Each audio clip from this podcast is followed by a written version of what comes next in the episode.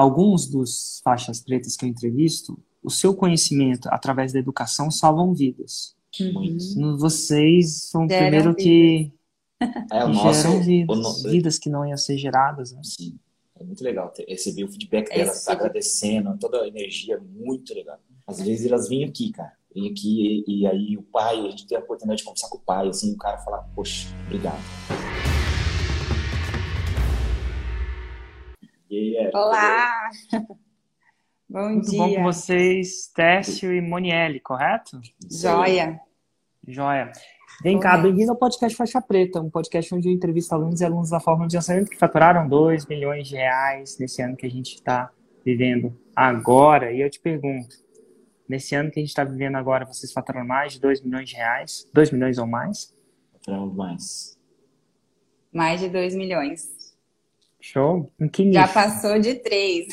Já passou de 3, para ninguém botar defeito. E qual, e qual é o nicho que vocês faturaram isso? Nosso início é de infertilidade.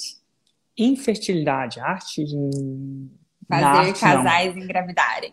A arte de fazer viajar e engravidar. E qual dos dois me conheceu primeiro? Foi você, Tessia, ou foi você, Monielle? Eu acredito que foi eu em Como, 2000 como é que foi? em 2015. Eu acho que foi simultâneo, mas a gente não estava junto. Eu te Ah. conheci ao vivo em Brasília, num evento. Quando podia fazer evento ao vivo, né? É maravilhoso. E o, e o Tércio te conheceu, acho que pelas redes primeiro, e quando a gente começou a conversar para formar essa sociedade, a gente foi em outros eventos, e um deles em Brasília também, ele te viu lá ao vivo, conversou contigo, tem foto desde lá de 2015. 2017. Não, 2017? 2017. Passa, passa o tempo, passa, né? Mas vem cá, vocês são os dois de Brasília? Não, Não. A, gente, a gente mora no interior de São Paulo, chama Itápolis aqui, a cidade. Fica 330 Na época que-. Na época que vocês me viram em Brasília, vocês viajaram? A gente foi pra lá. Sim. Olha, então funciona mesmo fazer evento presencial, a galera Ah. viaja. Funciona. Ah, então eu vou fazer o seguinte, vou perguntar para a jornada primeiro do, do, do Técio, depois a gente vai na Monielle, depois a gente vai ver como isso se Uhum. acaba é, se coincidindo, né, se juntando. Uhum. Como é que foi para você, Técio? Cara, eu comecei no, no marketing por causa do meu filho, né? Meu filho nasceu em 2013 e aí eu queria ficar pra, próximo dele. E aí comecei a estudar, comecei a estudar por volta de 2015, mais ou menos. Eu conheci o Érico, comecei a seguir, né? Você, fazer os vídeos, era bem legal. E aí comecei a consumir tudo que tinha de marketing, de produto de marketing digital. Na época, Érico, não tinha, por exemplo, você comprava um curso, não tinha, não tinha aula de copy, era tudo separado. Era tráfego, era só tráfego. Copy era só copy. Então eu fui consumindo tudo quanto é, quanto é tipo de, de produto digital. E aí eu entrei, em 2017 foi esse evento ao vivo, né? Que eu ti- tive a oportunidade de falar com você lá ao vivo. E eu trabalho na aviação, né? E eu sempre quis dar um pause na aviação para trocar minhas coisas aqui. O, Ficar perto. o marketing digital, o empreendedorismo, ficar, ficar perto. E Perdão, o que, que você quer dizer com trabalhar na aviação? eu sou piloto, né? Eu trabalho, eu trabalho na De verdade? De verdade, inclusive já Sabe te vi dirigir avião mesmo? algumas vezes. Sim, Ele já Que te tipo- viu no aeroporto, né? Que tipo de aeronaeve você pilota ou Eu- pilotava? eu vou 737-800 da, da Gol e o Max, né? Então, Você, aquele avião grande com um monte de passageiro mesmo? é verdade. Você sabe levantar voo e pousar? Sei. Olha, cara, e tem piloto. Ai, cara, desculpa a curiosidade. Ah, Tem- geralmente pula. Você tem sempre dois caras ali na frente no cockpit, Sim, né? sim. É o piloto e o copiloto, é a palavra. Copiloto, é. A única diferença Copiloto é tipo. Por que, É, que vai dois assim? Porque Então, se, se um é der outro, com um. sabe? É, um é backup do outro. E a diferença é que o copiloto tem menos experiência. O copiloto é um faixa verde, ou um faixa Ah. marrom, e o comandante é um faixa preta. Mas se der Sacou? zica com, com o comandante, o copiloto meio que sabe. Sabe, sabe, sabe. Tem que saber. E você era piloto ou copiloto? Eu sou copiloto ainda. Faz 12 anos que eu tô lá. Ah, entendi. Mas que massa mesmo. E a gente se encontrou em avião também, dentro de avião? Cara, e a gente se encontrou na sala, numa sala VIP ali em Guarulhos, você tava com seu filho e tal. Eu falei, cara, eu não vou tietar ele, velho. Não vou tietar ele. Aí eu tava de uniforme e tudo. Eu falei, cara, eu vou, não vou perder essa oportunidade. Eu tava tomando um cafezinho, por acaso? Tá. Ah, acho que eu lembro, esposa, cara. Aí eu falei, cara, eu não vou aguentar, vou lá. Ah. ele. Ai, foto, que legal. Simpática. Engraçado que eu mandei uma, eu mandei uma, um, uma mensagem no teu Instagram, falou, pô, tu vai pra Brasília? E eu tava indo pra Brasília. Tava indo de Guarulhos pra Brasília. Aí você falou, cara, eu vou na concorrente e tal. Aí eu falei, poxa, senão você ia vir aqui na cabine e a gente tirava foto e tal. Foi muito oh, legal. Perdi um, hein, cara? Eu ia gostar. Hoje em dia é cada vez mais difícil de fazer. Uma coisa que era comum, assim, já, você tá com criança, você ia na cabine e tal. Acho que depois de um tempo, antes do Covid mesmo, ficou um pouco mais difícil. Os é. pilotos começaram a ficar mais reservados. Deve ser alguma coisa de segurança, procedimento, não sei é. certo. Ou a impressão minha? Não, no solo, se você pedir, se você pedir na hora que você entrar ali, ó, poxa, após o pouso eu posso ir na cabine? Por quê? Porque durante o embarque há muita gente entrando ali. Então, dificilmente ah, vai conseguir. Atenção. Aí na hora que você falar, poxa, após o pouso, já fala com a chefe de cabine ali, ó, eu posso, após o pouso, tirar uma foto na cabine? Dificilmente alguém vai te falar não. Entendi. Então, o problema é quando você está ali, você às, às, vezes causa um tumulto é, desnecessário no, no fluxo, né? Não vai dar certo, né? E aí, Érico, em 2000, a gente entrou pro Fórmula, eu entrei pro Fórmula, nossa, então, em 2019. E a, a, a, gente, a gente já era sócio, eu falei pra Moni, cara, vamos, você vai comigo no, no evento ao vivo? ah, vocês já se conheciam? A gente já se conhecia, a gente já tinha Ah, então para, para um pouquinho aí, conta aí como é que vocês se conheceram. É, na verdade, a gente se conhece há muitos anos porque a cidade não tem nem 50 mil habitantes. E a esposa dele trabalha, tinha uma sala né, alugada na mesma clínica que eu. Ela é esteticista e eu nutricionista. Então a gente se conhecia do consultório ali da. Enfim. E eu atendia ele na parte de emagrecimento, a Renata também. E quando eu fiquei grávida, eu tive vários problemas de infertilidade, que foi o que eu subnichei né, a nutrição. E aí a hum. gente eu fiz uma postagem, né, no comecinho do Instagram ali, e foi um receituário escrito ative as notificações com uma flechinha, meu carimbo, e aí ele veio, nem tinha intimidade assim, né? ele falou, Maniel, tá muito feio esse post que você fez. Por que, que você não faz assim, assim, assado? Eu falei, meu, mas que, quem é ele para estar tá falando que a minha postagem tá ruim se antes feito que perfeito? E aí eu fiquei muito brava, né? Eu falei, gente, tá falando né, mal, né? mal do meu post, eu tô apenas começando. Enfim, aí a gente começou a conversar, a trocar ideia, né? Eu fui amolecendo. E quando eu passei pelo processo de infertilidade, eu acabei indo para Brasília no evento. É, com meu filho de seis meses. Não, não foi no Fórmula, foi, foi da Isis, na verdade. E aí para entrar para o digital quando ela fazia o nutrition, né, o nutrition coaching, que era o primeiro acho, produto dela.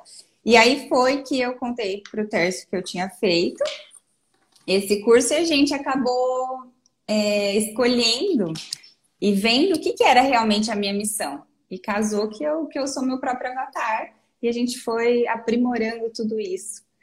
E começou a ir para os eventos, voltou a estudar o Fórmula, e aí nesse evento do, do Fórmula ao vivo que eu fui, que definitivamente a gente se tornou insiders. Ah, então tá bom. Então foi no evento do Fórmula ao vivo de 2019. 2019. Que a gente hoje chama, 2019 a gente chamava ele de 678, acho. 678. Era muito número, né? Era a gente resolveu arrumar a casa e hoje a gente chama de Munga Fiel, basicamente, para quem sabe. Que inclusive vai acontecer de 10, 11 e 12 de dezembro agora. É o Mundo FL. E aí vocês foram junto no último presencial de todos Foi. os tempos. Mal sabiam vocês e mal sabia eu Ninguém. que seria o último por enquanto. Sim. Mas aí, como é que foi você?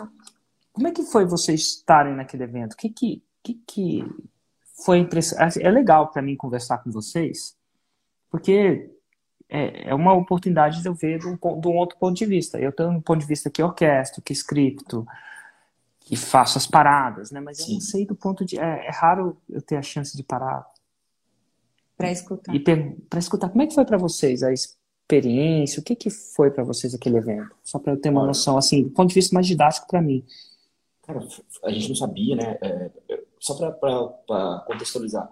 A gente, naquele ano, a gente já tinha feito alguns lançamentos, mas a gente estava, assim, bem cru, né? A gente tinha faturado 67 mil naquele ano. E a gente, a gente foi para lá lógico, para viver tudo, todo o aprendizado, a experiência, foi muito legal. Por exemplo, teve uma, palestra que me marcou muito do, do teatro, do, ai, do Ventura, do Ítalo Ventura, sobre YouTube. Hum. É, o, o, acho que o teu irmão é, falou de, de como organizar os lançamentos. Então foi, foi muito legal, assim, foi uma experiência muito, muito bacana. E eu, eu, eu na ida, né, eu fui primeiro e a Manuela foi depois. Eu sabia que a gente não ia entrar para insiders. Por quê? Cara, como que nós, faturando 67 mil, não ia ter como. A gente, cara, a gente batalhava muito. Então, eu ainda trabalhava na, na, na... Pode falar. Então, daquele ano de 2000, a gente está falando de 2019, vocês tinham feito tipo 60 mil de faturamento bruto. De faturamento bruto. Nesse projeto da maternidade. Isso, é isso. É, perdão, de infertilidade. É nutrição uhum. para infertilidade? Ou... É, é para nutrição para ajudar casais que não conseguem engravidar pelas mudanças do estilo de vida, né? A gente ah. avança além da nutrição, faz tudo. Com 12 pilares que a gente trabalha. Exatamente. Isso é sem tratamento com hormônios, sem, sem ou não inclui também. Hormônios. E não. funciona? Taxa de sucesso altíssima. Tem quase uma aluna grávida por dia, praticamente. Nossa, a gente teve mais de 800 alunas grávidas no ano passado e esse ano uma grávida, mais de uma Ai, grávida por dia. Vou ter, vou ter que entrar um pouco nesse buraco. Então, peraí. Você acha que algumas pessoas, né, segundo a sua especialidade, algumas pessoas que podem engravidar acabam não conseguindo engravidar pelo estilo de vida? A maior parte delas. Já é são mesmo? mais de 40% dos casais em idade reprodutiva que estão apresentando dificuldades para engravidar. E não Ai. só de doenças anatômicas, hormonais, mas muito mais de 80% por problemas do estilo de vida. Tipo, Sedentarismo, assim... má alimentação, toxicidade acumulada no organismo, altos níveis de estresse, que não é assim, ah, o estresse não deixa engravidar. Não, ele causa um desequilíbrio hormonal que você tem que fazer o gerenciamento nutricional. Equilibrar o corpo com os nutrientes, vitaminas, para que os hormônios voltem a funcionar e os órgãos consigam né, estar aptos para reproduzir. E aí isso melhora a qualidade dos ovos e, consequentemente, dos espermatozoides numa média de três meses, aplicando aí as nossas técnicas. É engraçado que uma vez eu vi é, uma reportagem que algumas atletas, dependendo do esporte que elas fazem, eu falo atletas mulheres, e eu não sei de uhum. nada, tá? Então você vai me perdoar sim, a ignorância sim. se eu falar alguma sim. coisa que doa para você. É, tá você vai ter que ter um pouco de paciência comigo. mas eu vi no YouTube, eu acho. Então deve ser verdade. Brincadeiras à parte. Mas assim, eles falaram que algumas atletas, dependendo do nível de atleticismo, do nível do esporte, alguns esportes são mais fisicamente, elas não menstruam. Uhum. Por, então, é, são ciclos anovulatórios, sem óvulos. É, sim. Uhum. E a verdade é que reza a lenda que o corpo está tanto em estresse pelo nível de alta performance que aquele esporte necessita, Exato. que o corpo fala assim, velho, não fala velho, o corpo fala assim, meu, eu não vou menstruar, porque a, a mãe, a, portadora, né, do, a hospedeira do menino, não é o hospedeiro, mas assim, aquilo que vai, aquela, aquele organismo que vai hospedar a criança está tão sob estresse que talvez, talvez não seja a hora. Então ela simplesmente bloqueia ele bloqueia. Então, sim, eu consigo ver que, dependendo do nível de estresse, estilo de vida, e no caso é orquestrado, ela está sendo, ela está estressando o corpo por um motivo consciente. Uhum. Mas muita gente não sabe que está vivendo esse motivo consciente. Né? Sim, sim. É muito inconsciente. E o mais triste é que, é que tem casais que passam anos e, e anos tentando Mais e chegam a, a, não, a não ter filhos, porque não muda o estilo de vida, cara. E não sabe, não né? Sabe. Porque o que é mais chega aqui é, Mone, eu já fiz de tudo. E não fez de tudo, a gente sabe que não, né? Eu já fiz de tudo, é, namorei três vezes por dia, fiquei com as pernas para cima, fui em tantos médicos, e a nutrição, a alimentação, o exercício nunca é falado. O, engraçado... É desconhecido a importância dessa área para fertilidade, então é muito novo. O engraçado é que a gente tem alunas que fizeram fertilização in vitro, três, quatro, gastaram 200, 300 mil, reais, reais e não, e não engravida, cara. Não adianta não é... você pegar um copo sujo e, e for lá e colocar um peixinho ali dentro, cara. Não vai viver. Porque o, o, o aquário da, mulher, a gente usa essa analogia, tá sujo. Uhum. E não é ir lá e colocar, colocar o, o peixinho ali, a FIV, né? Então, os médicos dão a, a FIV como a última é, esperança ali, né? E elas vão lá gastam um dinheiro que elas não têm, muitas vezes, e não engravidam. A gente não, não é contra nenhum procedimento, jamais, né? A gente sabe das necessidades anatômicas de algum procedimento de reprodução, porém ela tem que aplicar essas mudanças antes para que a hora que ela vá coletar um óvulo e um espermatozoide, eles tenham qualidade para formar o embrião. Senão não adianta, né? A gente atendeu, é, tem uma aluna que fez 12 fertilizações, só que ela fuma, né? Enfim, bebe muito e ela tá com o aquário todo enferrujado. Então ela precisa primeiro desinflamar esse organismo, ficar saudável para a hora que ela desejar engravidar, ela está preparada. Então a gente não usa o termo tentando engravidar. Você está se preparando para ser mãe. Porque se eu ficar tentando engravidar, eu posso tentar também lançar um produto, né? Vai, às vezes não vai dar certo. Então a gente usa o termo preparar para ser mãe. Então isso a gente faz um processo de desinflamação para acelerar a vinda da maternidade. É um que louco que eu tô pensando, isso não tem nada a ver com lançamento, com 3 milhões por ano. É uma mensagem muito legal, assim, até porque eu costumo dizer que alguns dos faixas pretas que eu entrevisto, o seu conhecimento através da educação salvam vidas. Uhum. Vocês são o primeiro vida. que é, o nosso, o, no, e, e, o nosso produto Tem gente prova... que potencialmente não é, vidas que não iam ser geradas. Né? Sim, é muito legal receber o feedback dela, tá agradecendo, toda a energia, muito legal. Eu é. sou pai, né? Tenho dois filhos, é, é muito ah, bacana. Eu também. Às vezes eles, imaginar. às vezes elas vêm aqui, cara. Vêm aqui e, e, aí o pai, a gente tem a oportunidade de conversar com o pai, assim, o cara fala, poxa, obrigado. E uma coisa que talvez vocês nunca vão conseguir medir, nunca é a palavra errada, de forma não é tão simples. Saúde é muito complicado, porque um problema que acontece aqui, um, um comportamento que vai acontecer aqui agora, dizer, fumar é mais clássico, você mencionou essa sua aluna que fumava muito e tal. E hoje já existe, estamos careca de saber que existe uma correlação entre fumar e doenças cancerígenas, coração. Uhum. Tá até nos, impresso nos, dos cigarros, né? De tão óbvio que isso passou a ser. E se já para pensar que algumas delas talvez vão mudar mais a longo prazo, algumas não, tá? Algumas vão engravidar e voltar ao comportamento normal. Isso uhum. é um, a gente vive num mundo de liberdade, isso tem que ser respeitado Sim. de uma certa forma ou de outra. Não sou eu que vou viver a vida da pessoa, mas uhum. algumas vão sacar que, nossa, e vão, vão mudar isso para mais longo prazo e, por consequência, vão viver mais? Com certeza. Vão deixar de morrer mais. É, todo mundo vai morrer, né? Eu vou Sim. morrer, vocês vão morrer, mas será que a gente, será que o seu trabalho se atirou em uma coisa e vai acertar uma outra completamente diferente? Com certeza. Já, já é algo aqui no coração. É, nossa, e não só, né? Elas falam isso nos depoimentos. Não é só fazê-las ter um filho, mas é gerar vidas para seres vivos mais saudáveis. Então, gente, eu, eu, tenho muito isso. Falo sempre para o Tércio, projeto bebês mais saudáveis, mais inteligentes, com QI mais elevado, porque isso é da preparação para engravidar.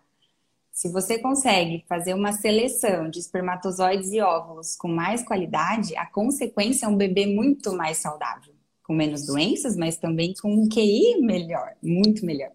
Né? A gente mais faz saudável. essa epigenética do, do DNA. Então, eu tenho hum, aí muita certeza agora que o mundo tende a melhorar com. Ah, agora você mencionou. Agora você me. Agora foi faixa preta. Agora se falou a palavra genética, eu até entendo que é, aprendi na quinta série. Ah, Sexta, talvez. Mas você fala, não, eu, eu, eu uso muito esse, esse podcast para aprender também. Não uhum. só de uhum. lançamentos, mas da vida mesmo. Uhum. A chance de. Eu recentemente fiz um encontro com os plásticos, faixa preta, né? E aí, cara, eu, eu adoro conversar com eles. Porque, pô, eu converso com um que é especialista em sedução de homens. para mulheres, né? Especialista de sedução de homens para mulheres, no caso. É, outro que é especialista em, nossa, em sexualidade, outro que é especialista. Uhum. Agora eu tô falando com um especialista em fertilização, ela me jogou uma, uma palavra que eu não vou deixar passar, passado, não. Epigenética. Moniel, o que é epigenética? De uma forma simples para todo mundo entender, é o que a gente faz com o nosso meio ambiente, com o que a gente vive no dia a dia de estresse, de hábitos, pode influenciar na mudança do DNA. Ou seja, o quanto tá que eu estou. Na mudança, o DNA é mutável? Hum, é mutável. A epigenética Nossa, é o quanto que o seu estilo de vida pode influenciar na sua carga de DNA. Então, por exemplo, se você tem é, parentes que têm diabetes, pressão alta, problemas de infertilidade, e você tem um estilo de vida favorável, você não vai expressar esse gene ruim. Ah. Você tem a carga, é, a carga do DNA em você. Você herdou aquilo, geneticamente falando. 15% veio do seu pai, da sua mãe, dos seus familiares. Mas se você preza um estilo de vida saudável, você não deixa aquilo aflorar em você, aquela ah. doença, aquele câncer ou aquela infertilidade. Mulheres então, com endometriose, eu... com ovário policístico. Deixa eu ver se eu consegui, conseguiria explicar para o meu filho. Então, vamos supor que meu pai e minha mãe teve um histórico de doença do coração. Uhum. Tá? Então, em teoria, eu tenho uma certa probabilidade de ter, porque eu sou filho deles e a gente carrega esse código genético. Mas uhum. não é uhum. porque eu tenho, se eu tiver um estilo de vida saudável, esse gene que diz que, eu, que, vai dar problema no meu coração, não vai, eu não vou dar comida a ele, eu não vou dar. Exato, alimentar. Eu não vou alimentar ele, então Você ele fica proteger. abafado lá. Exato. Eu então, costumo usar é uma tipo analogia. Uma pessoa, que você encapa pessoa... o fio. o fio está desencapado, está sendo faísca para aquela doença. Ah, então quer dizer que ele está lá, não quer dizer que você modificou não. geneticamente, Isso. mas ele não vai aflorar. Exato. É tipo uma pessoa que eu não entendo nada disso, mas uma pessoa que não consome muito açúcares refinados tem uma uhum. tendência a não expressar diabetes. Exato. Que é uma resistência à insulina. Uhum, né? Tipo, porque eu não tô dando. Não tô combustível para Exato, para o seu pâncreas ficar ferrado. Do mesmo Entendi. jeito que, que a obesidade. Ah, o filho é gordinho porque o pai e a mãe é gordinho. Não, porque estão dando comida a ele. Ele tem aquela predisposição genética de 15% a 18%, mas o que causou todo aquele ganho de peso foi o estilo de vida que fizeram com a criança. Então Se tem como não... moldar esse gene. Inclusive... Se não tiver uma super alimentação calórica, é exato, é difícil de você tirar a gordura de algum lugar, que seja da caloria, por exemplo, uhum. né? Do, ou da comida, né? Entendi. Exato. E na Aí infertilidade, isso se soma, porque os casais hoje, nessa idade reprodutiva de 20 a 40 e poucos anos, é, eles podem apresentar alguma doença, né? Uma endometriose, um ovário policístico, ou um problema anatômico, uma varicocele no marido. E Prometo que eu não vou é entrar lá. a infertilidade não, é dos... A infertilidade é do casal. Então, independente se a mulher tem uma doença ou o marido, a hora que eles desejam ter o bebê, eles têm que tratar essa infertilidade juntos. Eu não posso ficar com o organismo saudável e o meu marido não. Metade do bebê vem do marido. Os dois têm. Só que a gente trabalha muito no, no inconsciente da mulher, porque o homem demora um pouquinho mais para entender, né? Ele leva muito pro lado machista também, né? Preconceito, ah, não tem ah. nada, não tem nada, não sente nada quando tem algum problema. Não, tem, não dói, não coça. Então a infertilidade ela fica escondida e a gente fuça até achar. E... Você, acha que é mais, você acha que é mais difícil trabalhar o homem nessa mudança de hábito do que a mulher? Hoje a gente pode dizer que avançamos bastante, temos aí uma conversa muito boa com os maridos, mas lá atrás e para a gente vem notando, maioria, sim, a gente vem notando que o marido está participando bastante, principalmente tipo, nas lives, na, na, no tratamento mesmo. Porque antigamente o, o, marido ele tinha um medo de, pô, você infértil, né? Você, sei lá. E agora não. Agora os maridos Você diz que vai para masculinidade, o ego, o que quer que você queira chamar sim, disso. Porque o problema não é eu, o problema é ela. É isso. Porque no inconsciente das, das pessoas, ou no na verdade, no consciente de quem não sabe das infertilidades, ah, mas eu não, não tô broxando, como que eu tenho problema? E não é o ato sexual que te faz engravidar só, né? Tenho que ter toda uma orquestra é, bioquímica acontecendo ali atrás, hormonal. Ele faz uma. Provavelmente ele já deve ter feito uma contagem, a contagem estava ok, é isso também? Às vezes nem faz. Né? Às vezes não faz e às vezes essa análise da contagem é mal feita. Não é. Ah, Por exemplo, peraí, não peraí, basta peraí, ter quantidade. Ah, espera aí, então você acha que os exames podem contar errado? Assim, não, é, não são os exames, né? Os seres humanos que avaliam os exames não têm uma expertise tão afiada para realmente ajudar os casais, né? Na grande maioria então não é preto no branco, na sua opinião. Não, não é preto no branco. E aí, quando a gente faz essa explicação dentro dos métodos, meu Deus, nunca escutei isso, como ninguém me, me ajudou. Então, assim, resumindo, Um espermograma com bastante quantidade de espermatozoides, acima de 30 milhões, por exemplo, é, não basta eu ter quantidade de esperma, eles podem estar tá nadando de lado, dando ré, cambalhota, não indo para frente. Isso é a motilidade, ele tem que nadar para frente para chegar lá no óvulo. Porém, é, quando se avalia o espermograma, ai, tem bastante espermatozoide, eu tenho que ver quantidade, é, qualidade, se ele está íntegro, se ele está vivo, se o DNA está certinho lá dentro. Tem espermatozoide que desmancha, tá todo craquelado, como se fosse uma, um quebra-cabeça desmontado. Não vai formar o bebê. Então, é essa, esse direcionamento da análise do homem é muito importante. E isso é 10%. O resto é o estilo de vida também. Então, tem pessoas que chegam só ali com o espermograma e falam, ah, tá bom, mas e como que tá seu fígado, como é que tá né, o seu coração, sua pressão, sua alimentação. Então, para os nutrientes, para o combustível chegar lá no espermatozoide, eu preciso de tudo isso aqui funcionando bem. Entendi. E essa carga de estresse também ferruja o espermatozoide. Entendi.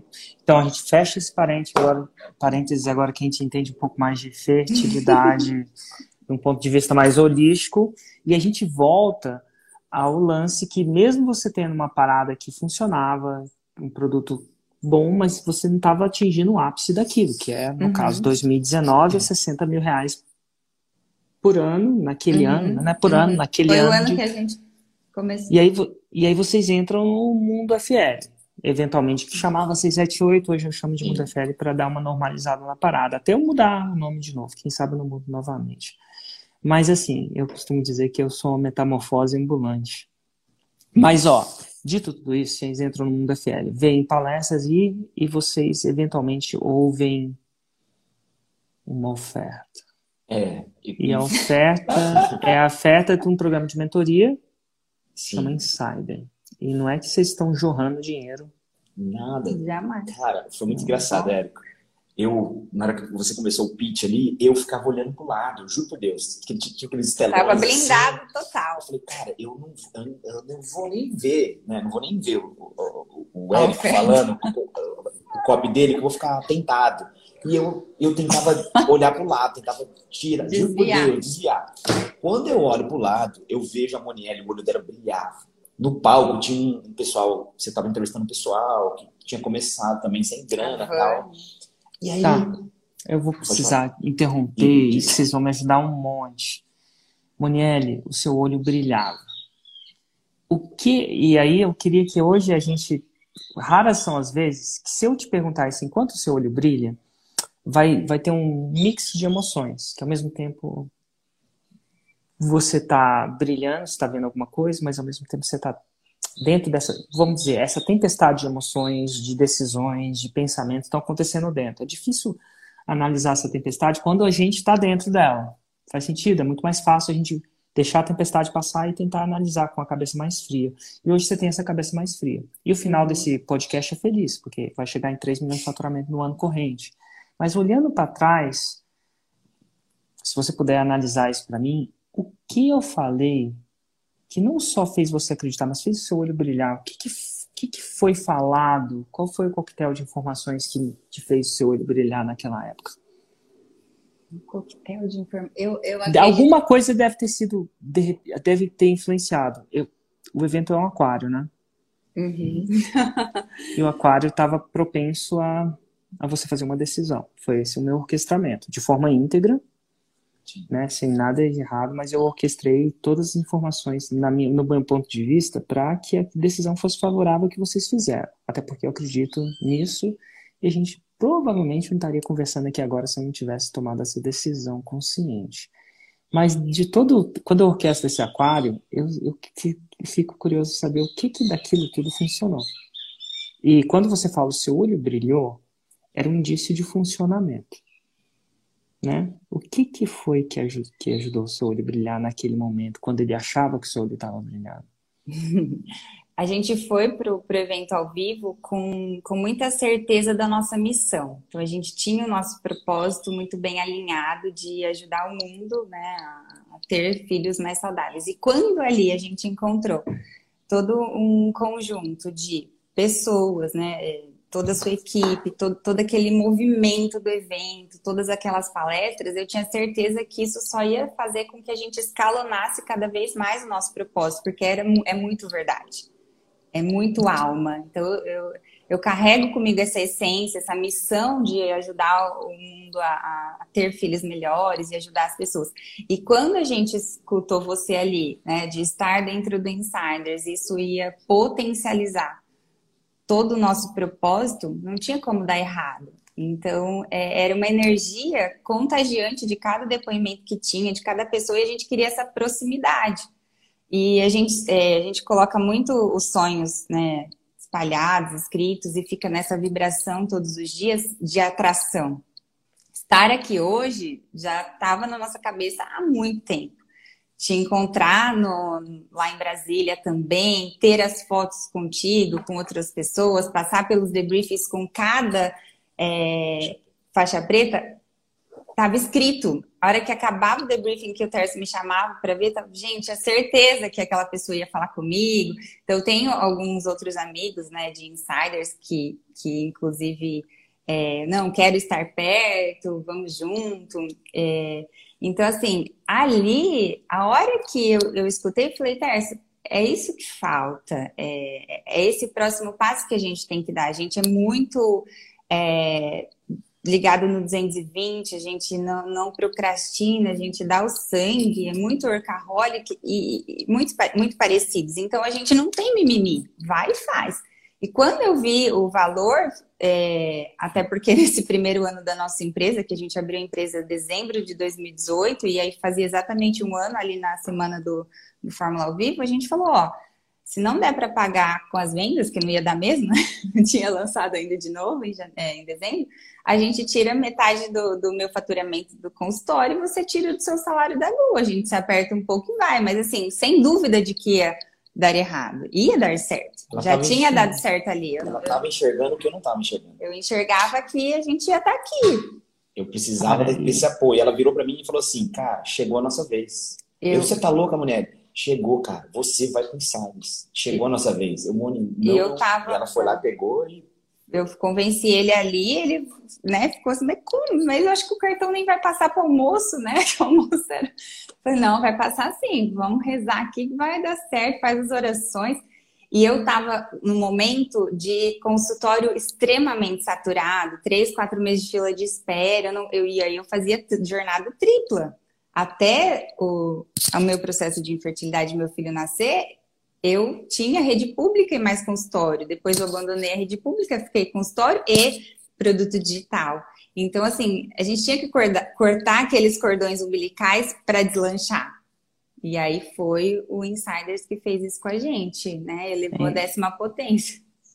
É engraçado que você fala muito do seu aquário, que algumas pessoas não conseguem fertilizar, né? Ter um filho, com sucesso porque a casa, o aquário está sujo, o copo está sujo. E na verdade, quando você falou aquilo, eu até fiz uma anotação. Aquário, tá aqui, ó. Aquário. Limpeza do aquário. Limpeza do aquário. Não, eu coloquei aquário. Porque na verdade eu nunca expliquei assim no insider. Mas uma espécie de aquário. Também. É um aquário para o 6 em 7 Uhum, é. acontecer, é. né? Fertilizar, no caso, eu não sei se vocês em sete se fertilizam no aquário, uhum. mas qual que é os ambientes que eu preciso fazer? E o nosso aquário é, de... é, é bem diferente do seu, né? Porque uhum. um faz seis sete, o outro faz ter um filho, né? Exato. Duas coisas diferentes, mas você entende dos... Você, você entende dos... das das coisas, dos botões que precisam ser apertados, seu objetivo é fertilização. E a uhum. pessoa define as suas prioridades. O que é prioridade para ela? A gente entende os exatos botões que precisam ser apertados para criar um faixa preta. E uhum. como é que a gente sabe disso? A gente já criou 185 naquele aquário. Eu acho que o número está 185. Inclusive, vocês são faixa preta número o quê? 139. 139. Vocês por acaso tem ele aí? Não, a plaquinha tem, não. Tem, né? aqui, tá aqui. Olha aí. Então, só para vocês emoção, entenderem. Né? Ah, então tá bom. Aqui não tá pegando todo. Ah, é. Ó, 139. E tem um número, né? Tem. Ó, tem um número, tem até seu nome aí. Então, a gente começou a numerar porque a gente começou a querer formalizar o impacto que a gente tinha. Então, no processo, tem um processo de auditoria, tem um processo de tudo, e a gente começou a querer ter um, um acesso mais, é, mais preciso do impacto. Então, ao mesmo tempo que você fala que, cara, a cada, a cada dia. Uma grávida por dia. Uma grávida por dia. Eu tenho, eu não tenho um faixa preta por dia ainda, mas eu ainda, fiz, né? É, faixa marrom tem, mas faixa uhum. preta ainda não. Faixa marrom tem mais ou menos uns dois por dia. Assim, estatístico, tá? Nem uhum. todo mundo escolhe. Eu, geralmente, segunda-feira tem um monte, aí domingo tem, tem, menos, né? Porque a galera abre o carrinho segunda. Uhum. Mas, assim, então, ao mesmo tempo que eu sabia desse meu aquário, e por isso que eu falo tanta coisa lá. Só que aí a gente vê um, um, um comportamento super normal. O seu olho brilhou você viu. Aí o teste ainda ficou reticente. E é completamente entendível. Porque o investimento para entrar no Insider, é, no, no, caso de vocês na época, vocês pagaram quanto? Vocês lembram? 50 mil. Era mais ou menos isso, né? Depende se você paga prazo, isso, aquela coisa uhum. toda e tal. Depende de quanto você quer, enfim, mais de 50 mil. Opa! Então, o que estava passando na sua cabeça naquela hora? Agora eu vou pedir para você, Tess, se desconstruir, de analisar e tentar olhar o que estava passando na cabeça naquele momento. Porque isso é legal de ter vocês dois aqui, porque a gente vê duas pessoas que viram a mesma coisa e tiveram reações diferentes, pelo menos momentâneas. Na sua cabeça, você consegue ver o que, que você pensava quando você ouviu uma oferta de uma mentoria por 50 mil reais? Eu, eu não por tinha ano, dúvida. Por ano eu não tinha dúvida que o programa era muito bom, Érico. Só que eu, eu, na minha cabeça, cara, a gente não vai conseguir dar conta de pagar. Tem que ser íntegro, né? Você tem, você tem que honrar seus compromissos, né? E eu falava, mulher, cara, a gente não vai ter como pagar. E aí ela falou assim, não, cara, a gente aperta, a gente dá um jeito, a gente vai. Ela já, já sabia. Na minha cabeça, a gente ia fazer mais um ano de lançamento e ia entrar no Insiders no final de 2020 para 2021. Né? Era isso que eu pensava. Então, por isso que eu não, por isso que eu não queria ao mesmo tempo existe uma medo e também... mensagem subliminar. Pensa comigo. Sim. Eu fico tentando desconstruir. Se o programa promete a faixa preta, né, e a faixa preta não vem em um ano, tá, gente? É Sim. raro isso Sim. acontecendo. Vocês vieram em um ano? Não, não, não um ano e meio. Não vem. Total. Então aqui, ó, deixo claro que não vem em um ano. Então, e, e, o, e a promessa do programa é a faixa preta, ela não vem em, em em tempos, eu acho que vou dizer que tem de 3 a 5 anos para uma pessoa mais óbvia, assim, mais normal, assim. É, mesmo jeito que são sete lançamentos por 6 em 7, aquela coisa toda. Então, assim, se fizesse as contas, você saberia, assim, em teoria existia uma probabilidade do programa se pagar e por gerações. Uhum. Com certeza. A gente viver. E o que está acontecendo agora? Porque esse é o podcast Faixa Preta. O final da história é 2 milhões por ano. Mas ao mesmo tempo que você via muitos estudos, provavelmente não tinha dinheiro, que na verdade, se apertasse, tinha. Né? Que foi o caso que aconteceu, mediante até a insistência da Monielle. Se você for parar a pensar, existia uma coisa que, e se? E aí tem um medo. Para, Então aqui a gente tem um medo. O medo ela não estava com tanto medo, porque isso que ela olho dela tava brilhando. Eu tinha visto. Você estava com medo de, cara, e se eu entrar e demorar mais do que eu imagino? Eu não consegui pagar? Ou, quiçá, eu não consegui. Será que a palavra medo era uma coisa. Não, não só. Porque a gente fala que não tinha. Mas, na verdade, mais do que não tinha era o medo de não conseguir, eu não conseguir a tempo. Seria, que, é, seria preciso essa minha análise? Ou, na verdade, não era bem assim? Tem algo ainda um pouquinho mais profundo, se eu puder hum, complementar. Claro. Eu, eu acho essa conversa da gente super legal. É... Porque a gente, fora da tempestade, é mais fácil de analisar a tempestade. Uhum. Pós 2020, eu acredito e né, a gente sabe que o digital ficou muito mais aceito, muito melhor. Mas lá atrás a gente tinha, e o terço mais ainda, o medo do julgamento, né? Do uhum. familiar. É, é muito. A gente é sócio, é amigo, né? Mas os nossos familiares é, não caem de cabeça, né? Junto, apoiando, né? E, ó, e, e eles têm voto, é uma... né? Sim. Eles são casados. Exato. Cada um tem, né? O seu marido, sua esposa. E aí tem todo, a gente não esconde, a gente, né? Conta e, e não fica pedindo aprovação, mas pelo menos não reprovação. Né? Não dá para jogar contra. Então esse processo de é, investir em algo tão valioso e ninguém nem sabe o que é, porque aquela emoção, aquela energia contagiante do, do evento ao vivo do Mundo FL hoje é não dá para explicar, é só indo, é sensacional. Então a gente tem desejo de estar em, eventos assim.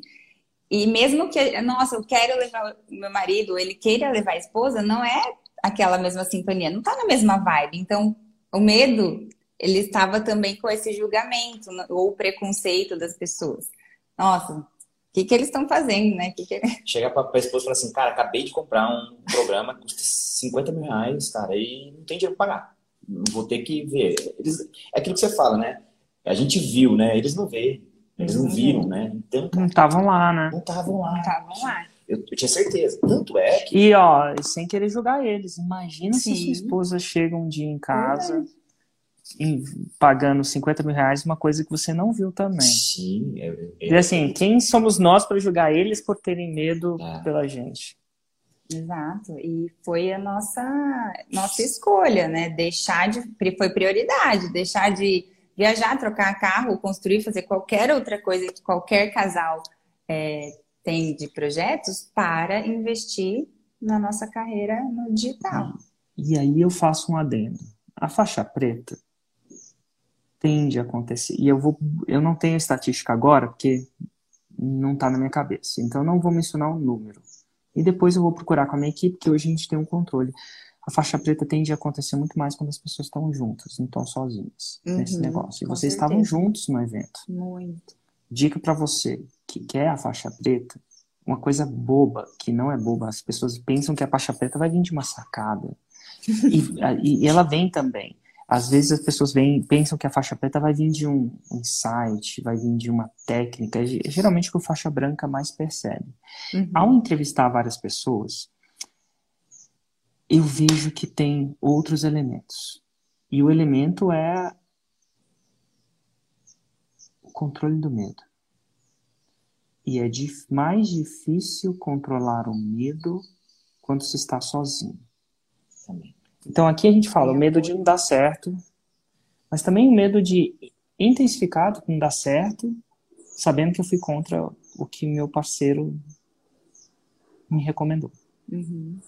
É pior, é, intenso, é, intenso, é mais intenso você dar errado versus você dar errado uma pessoa que você ama, né? Você escolheu passar o resto da sua vida te falando para não fazer e você faz mesmo assim.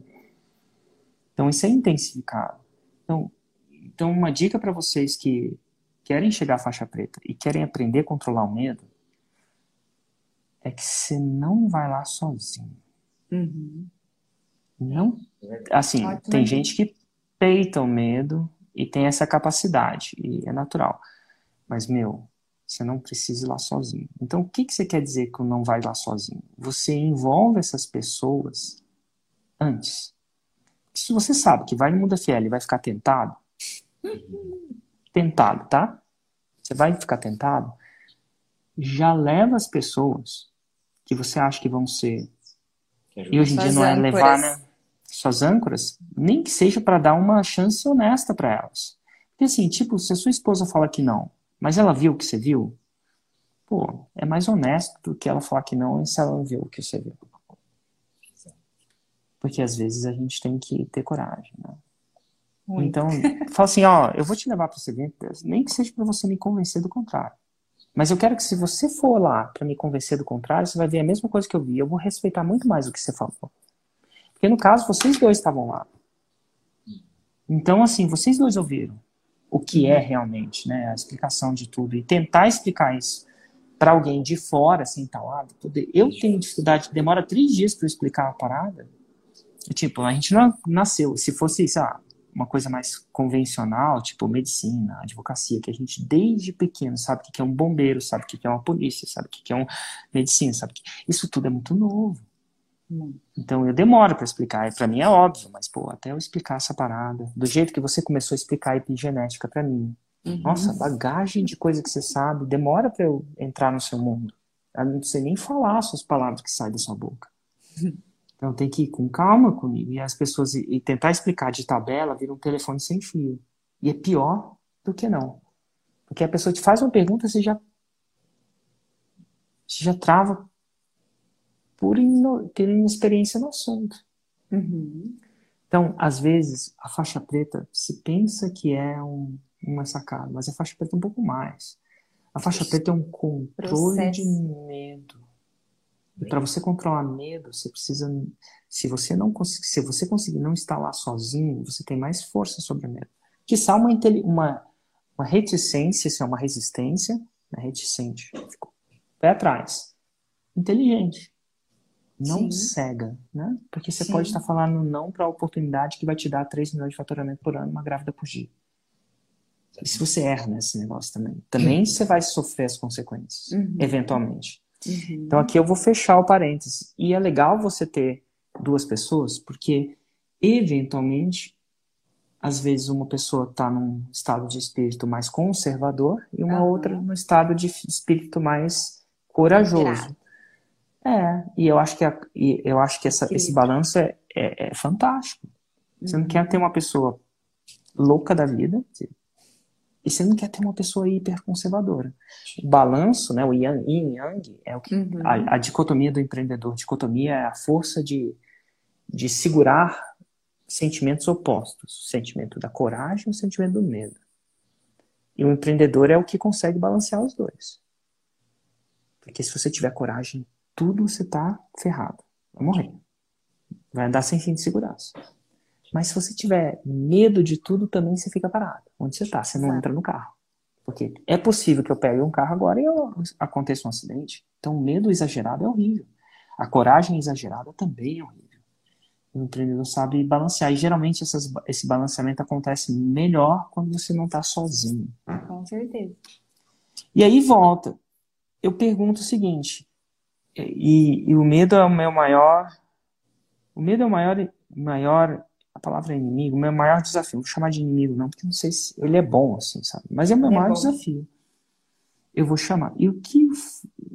Chegou uma hora, Técio, que você sucumbiu, você se rendeu. A palavra sucumbiu é a palavra errada. Se rendeu. O que foi que te fez vencer o medo de eventualmente não dar certo, nas condições de temperatura de pressão, né? Você não tinha tanta folga assim, o medo do julgamento. Qual foi o ponto de virada que te fez? Fala assim, não, eu vou. Cara, foi a Monier, tá? Eu, certeza que, tipo, ela falou assim, cara, vamos, né? É aquilo que você falou, se eu estivesse sozinho, eu não iria. Mas ela falou, cara, vamos, a gente vai dar um jeito, a gente vai fazer acontecer, né? E se, e se não der certo, a gente tenta de novo e tenta de novo. Se a gente não conseguir pagar, a gente, eu atendo um pouquinho mais, você, você aperta um pouquinho ali as finanças. E, o Érico, o que é mais legal de tudo isso é que os números falam por si. Os é. números falam. Cara, é, é, maravilhoso. Tipo, o Insiders, é, ele vai limpar o aquário ali, cara. Muita coisa que tava sujo, vem ali um faixa preta e fala, cara, tira isso aqui, faz isso, tira isso. E tudo começa a ficar é, é mais claro. Clareza. Né? Mais claro. Tá. Isso que é legal. Volta até oxigênio no aquário, aquela água turva vai, vai clareando. Vamos clareando. Aquela nitidez. É sensacional. E ó, para quem tá escutando, se um dia cair nesse dilema, onde você é a pessoa que o olhinho brilhou e a outra pessoa não brilhou o olho, eu vou te dar uma dica de falando de pessoas várias, e a gente vai nessa série de faixa preta, que a gente vai fazer um, uma entrevista faixa preta todo dia, até o Mundo FL, que vai ser 10, 11, 12 de dezembro, eu vou dar uma dica para vocês. Geralmente, eu falo geralmente, eu vou chutar 90%, mas é um chute. Das vezes, o que convence outra pessoa não é o racional, é o olho brilhando. O mais confiante ganha. Então, ela, ele viu uma confiança nela fora do comum. Uhum. Eventualmente, por mais que as, os sinais dele tenham feito, escuta o medo, escuta o medo, toma cuidado, toma cuidado, toma cuidado, ele falou assim, mas mas ela, a cara dela mostra que ela viu uma coisa diferente do que você. E se ela viu uma coisa que eu não vi? Exato. Então, numa discussão de casal, é realmente assim. A gente fala que é a, é a, é a racionalidade. Ela é importante. Você falou, ó, a gente vai tirar daqui, vai apertar ali. Isso tem todo um racional por trás. Mas o mais importante, ele deve ter visto quem você estava sendo. Uhum. Eu, não é o que você fala, sim como você fala. É quase que uma criança de 3 anos, ou 4 anos, 5 anos, o jeito que ele é tão confiante naquilo, fala assim, cara, eu não vou conseguir, eu não vou conseguir convencer, não. Ele não vai parar de ser confiante. Eu não consegui abalar a confiança dela. Então, quando você tem uma confiança inabalável naquilo que você fala para outra pessoa, a pessoa tende a aceitar. Ela não escuta o que você fala, sim como você fala. Se você não vende, ela tinha vendido a ideia para ela mesma. Sim. Eu, eu acho que talvez até chega um chega uma, uma ápice, no ápice disso, não sei se foi o caso de vocês, talvez não teria sido, mas no ápice disso, né, no extremo disso, a pessoa fala assim, eu vou. Eu não quero saber, eu não sei se é com você. Eu quero que seja com você. Mas eu vou ser faixa preta. Olha que louco, não sei se chegou nesse nível da coisa, mas o nível todo é. Não Eu chegou não tô te pedindo. É, eu, cara, eu não sei se gente- você vai comigo, mas eu vou. Eu tô indo. Não, a gente tinha certeza que um ia, até porque se não fosse essa entrada no, no Insiders, a gente não teria feito o primeiro seis em sete logo depois de em três meses, na- no ápice da pandemia. Show. E aí a gente entra em 2020. Agora vocês estão dentro do Insider, estão com.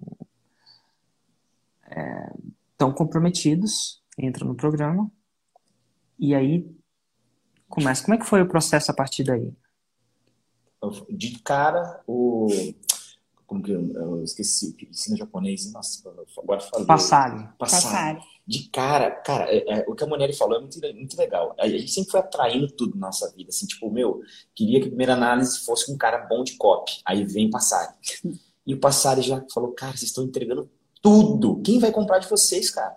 Vocês dão tudo, tudo no, Na CPF. na CPLs, cara. Que isso, velho? Não, vem cá, vamos construir, vamos fazer isso, vamos fazer aquilo.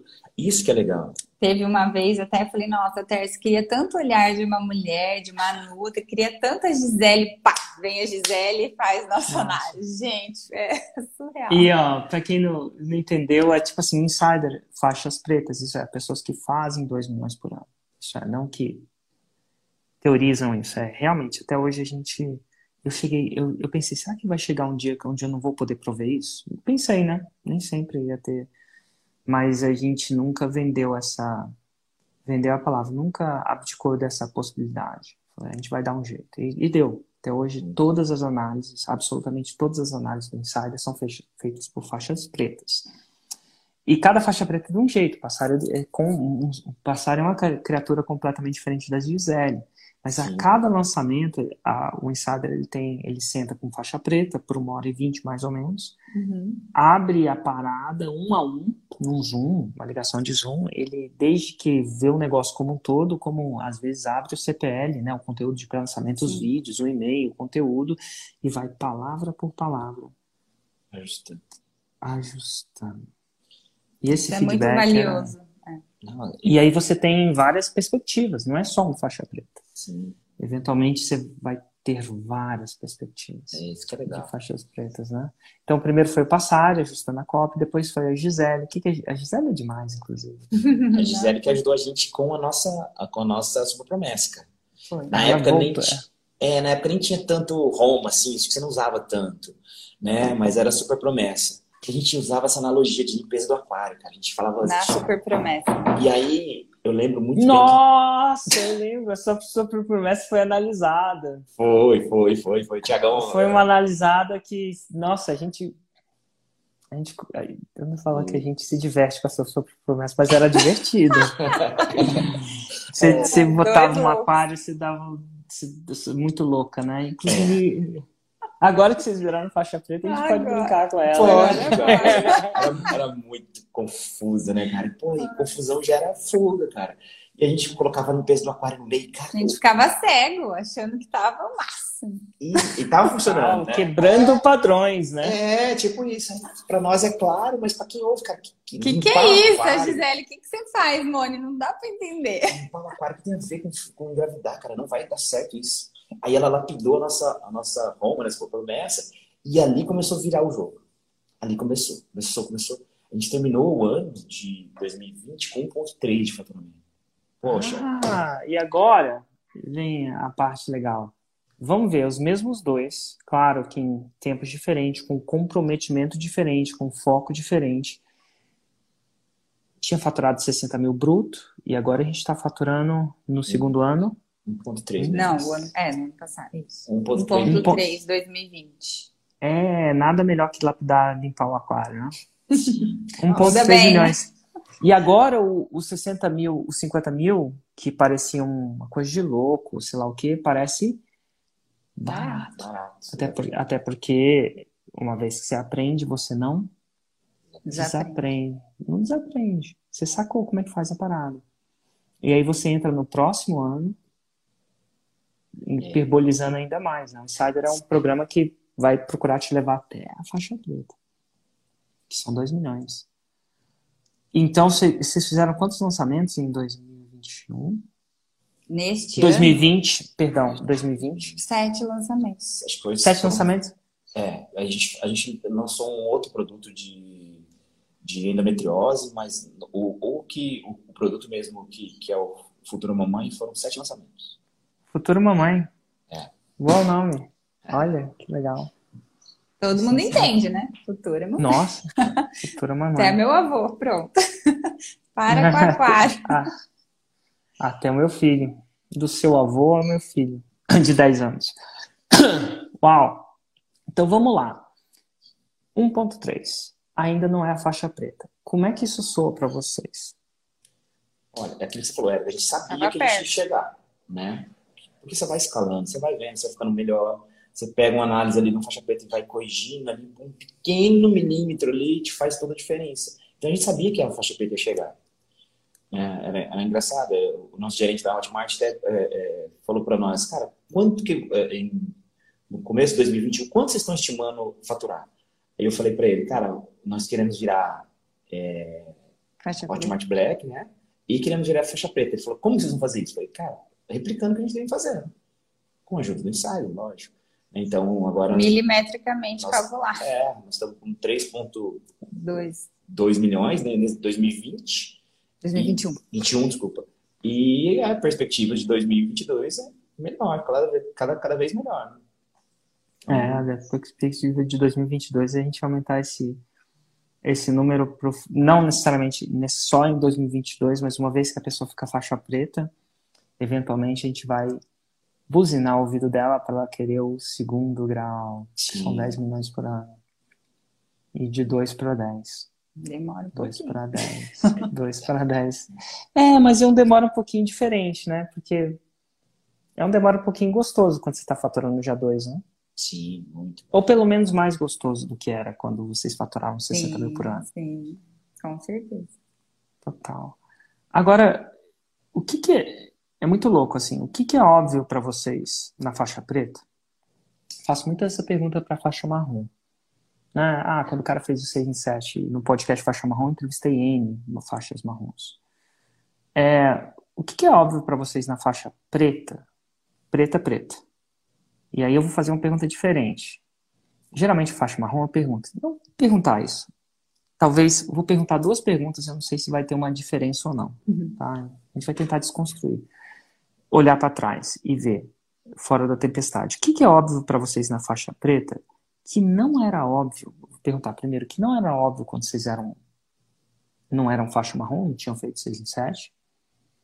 Depois eu vou perguntar a diferença entre o 6 em 7 e a faixa preta.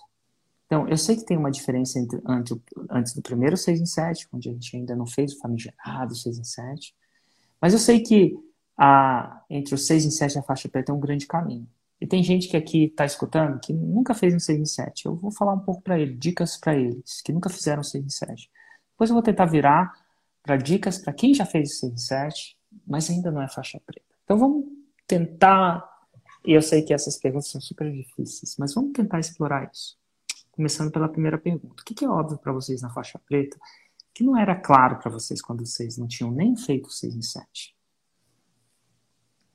Posso falar? Para mim, eu acho que, primeiro, é, é comprometimento, né? Você está ali é, comprometido no, no, processo, fazer o que tem que ser feito, fazer tudo que é, é, você sempre brinca, né? Tipo, a fórmula, tanto para o faixa verde como faixa preta, basicamente ali os, os princípios são os mesmos. Distribuir conteúdo, gerar audiência. E o que, que eu acho que a gente ficou melhor em mostrar que é possível mostrar. E no, no, nosso é, é, muito mais difícil porque a gente lida com vidas, né? Então, por exemplo, cara, para pra, a gente promete, a gente não, não, não, não promete, na verdade, a gente né, ajuda a aumentar, aumentar as chances de engravidar. Só que se não tiver prova, o que acontece? Não, não, não tem resultado. Né? Se, o, se, o, se o que a gente faz não for íntegro, não for verdadeiro, não tem faixa preta. Como que eu vou vender alguma coisa que, que, que eu mesmo acredito ou que a gente não, não consegue provar? Né? E hoje em dia a gente vê muita gente, é, os falsos gurus que a gente fala, né? Então, hoje, para a gente, a gente aprendeu que, cara, a gente tem que mostrar para mais gente que sim, é possível. Todo mundo vai fazer o que a gente ensina? Não. Mas a gente não está preocupado em quem vai comprar o curso e não vai fazer. A gente está preocupado em quem vai aplicar o que a gente ensina. Né? Então, então intensificar que... provas, dá, cara, mostrar é importante, porque todo mundo tem um Santo Tomé dentro de si. Sim, sim, sim. Hoje... E vocês já começaram com um monte de provas ou vocês foram não, era, muito, era, muito difícil. Era Começamos porque, do zero. Porque a mulher, normalmente, ela tem vergonha de falar que ela, que, que ela, ela, que ela não está Que ela não consegue. Muito, então é muito difícil pessoal, né? arrancar. Então era muito difícil. O que, que a gente teve que fazer com a Monielle? A gente tem que, teve que mudar a identidade do comunicador dela. Como? Ela começou a falar para as pessoas que era importante é, compartilhar, compartilhar dessa dificuldade. Ajudar, porque no começo as, as, mulheres não queriam falar, não queriam dar depoimento. Acha, hoje, hoje a gente tem maridos que, que ajudam a gente a dar depoimento. Querem dar depoimento. Mas no começo não era fácil. Então, como Nossa, você vai provar? Cara. Como você vai provar é? que você é bom se você não tem prova? Era Nossa, muito agora difícil. Você... Não, isso é um óbvio que. Era muito difícil, cara. Imagina você, se você não, não ter pessoas que chegam na faixa preta, não querem dar depoimento, querem ficar escondido, né? uhum. né? É muito difícil. E como e é que vocês mudaram essa, assim, esse desafio de um problema que é íntimo para elas abrirem o que vocês fizeram que fez com que fizesse mais ok. Eu acho que é empatia. A Monieri começou a falar que, que era, por exemplo... Uh, de ajudar outras pessoas. Vamos ajudar outras mulheres. Que a Monieri gostava muito quando ela recebia o, o positivo ali, as alunas mandavam para ela e, e, ela começou a falar isso. E a, a, a, mesmo assim. Protegendo foi... a identidade, claro, né? Mas mesmo assim foi difícil, porque elas não queriam falar. E aí, aí a mulher começou a falar: cara, me ajuda a ajudar mais mulheres, me ajuda a, a, levar essa missão mais à frente. Eu preciso de você, eu fico muito feliz quando vocês me mandam o me positivo de vocês de madrugada, eu acordo, eu, eu felicito com vocês. E é verdade, a gente, cara, a gente para a empresa aqui quando tem um positivo. A gente fica muito feliz, mas a gente comemora todo mundo junto. E é isso, isso que foi o ponto-chave. Que elas começaram a entender que, cara, meu, com a minha história, eu vou ajudar mais mulheres. Engraçado que existe um, o mesmo. Olha que interessante como os, as objeções elas tendem a se, se manifestar. Estão me escutando? Uhum. Tá. Objeções tendem a se manifestar do mesmo jeito em diferentes situações. Você tinha um medo de quê? Você tinha um medo de. A gente rotulou que não é exatamente isso, mas a gente meio que deu uma rotulada de um medo de um julgamento antes de entrar. Sim. E quando ela fala, quando a mulher fala que ela não quer expor essa parte da vida dela, ela está com medo de quê? Entre outras coisas, do julgamento. Das pessoas julgarem. E, diferentes coisas, tá? Ah, você estava com medo da sua família ou das pessoas mais perto julgar a sua loucura e a irresponsabilidade, talvez como provedor ou provedora, né, de ser irresponsável com 50 reais. E, mas elas, do mesmo jeito, elas estavam com medo de expor uma, uma particularidade, fraqueza. uma fraqueza que sabe biológica, de identidade mesmo, de mãe, uhum. mulher, homem, né? homem, pô, eu Você acabou de falar que o homem tinha uma. Ele queria até colocar a culpa no. Né? Ele queria até Sim. terceirizar a culpa, né? Porque Sim. ele queria, não pode ser eu. Sou homem, tá tudo certo ali. como diria você, né, vida sexual parece muito bem ali por fora. Uhum. Então, então era um medo de julgamento. Você parou para pensar que é, vocês começaram indiretamente, olha, seu, a, a lidar com esse medo de julgamento. E tem uma coisa que eu falo muito para as pessoas, que eu vejo no faixa preta, um alinhamento, que talvez não seja um alinhamento direto, mas eu observo. É como observador eu falo. No momento que você decide lidar com esse problema, você mesmo, você se dá uma espécie de permissão indireta para as pessoas a lidarem. Exemplo, no momento que você superou o seu medo de julgamento, na, no braço, tá? Ali no evento, numa coisa completamente diferente, você dá permissão para as outras pessoas superarem esse medo também. Muito, muito legal. Cara, um dia que você. É, é como se você. Se você venceu esse medo, em outra área, você começa a ter a permissão de exalar esse medo. Uhum. Tipo, dá você força para elas. Dá força para elas. Um dos melhores jeitos de quebrar uma objeção, quando a gente não quebra uma objeção, não tá conseguindo quebrar. E, cara, nenhuma objeção é quebrada 100%. Mas, assim, estatisticamente, não tá quebrando, eu começo a olhar dentro de mim. Onde eu não quebrei isso na minha vida? Uhum. Porque quando, quando a maioria das pessoas querem dar um, um exemplo muito chulo, tá? A maioria das pessoas querem que as pessoas comprem os cursos dela, mas ela não quer comprar o curso. é, tipo isso, mas e é óbvio, né? Eu quero. Quantas pessoas ficam no meu conteúdo gratuito, conteúdo gratuito que ensina você a fazer um sales site vendendo conhecimento, mas elas não querem comprar. E, e se elas não querem comprar é porque elas estão com medo, uhum. naturalmente. Mas elas querem que as outras pessoas vençam esse medo, mas ela não. E ó, esse exemplo foi do curso. A mesma coisa é, esquece de comprar curso. Ah, eu tenho medo do julgamento. Eu não estou afim de me expor, mas eu quero que minhas alunas me se exponham. E elas, principalmente, eu acredito, posso estar errado, tá? Eu acredito que a mulher tem uma sensibilidade maior a isso. Ela escuta muito mais. Ela tem um, eu acho que ela tem uma sensibilidade de feeling mesmo de escutar. Acho que quando eu olho para minha esposa, eu não falei nada, eu já falei tudo. Em três segundos, na minha primeira respirada, ela já sabe o que está acontecendo. Porque ela tem uhum. uma, uma série de comunicações que estão acontecendo com o meu tom, com o meu jeito, com tudo. E ela já sabe o que, que, que aconteceu. Geralmente, aconteceu uma coisa Sim. ruim. E às vezes eu falo, é, é, tem clássico em casa, é.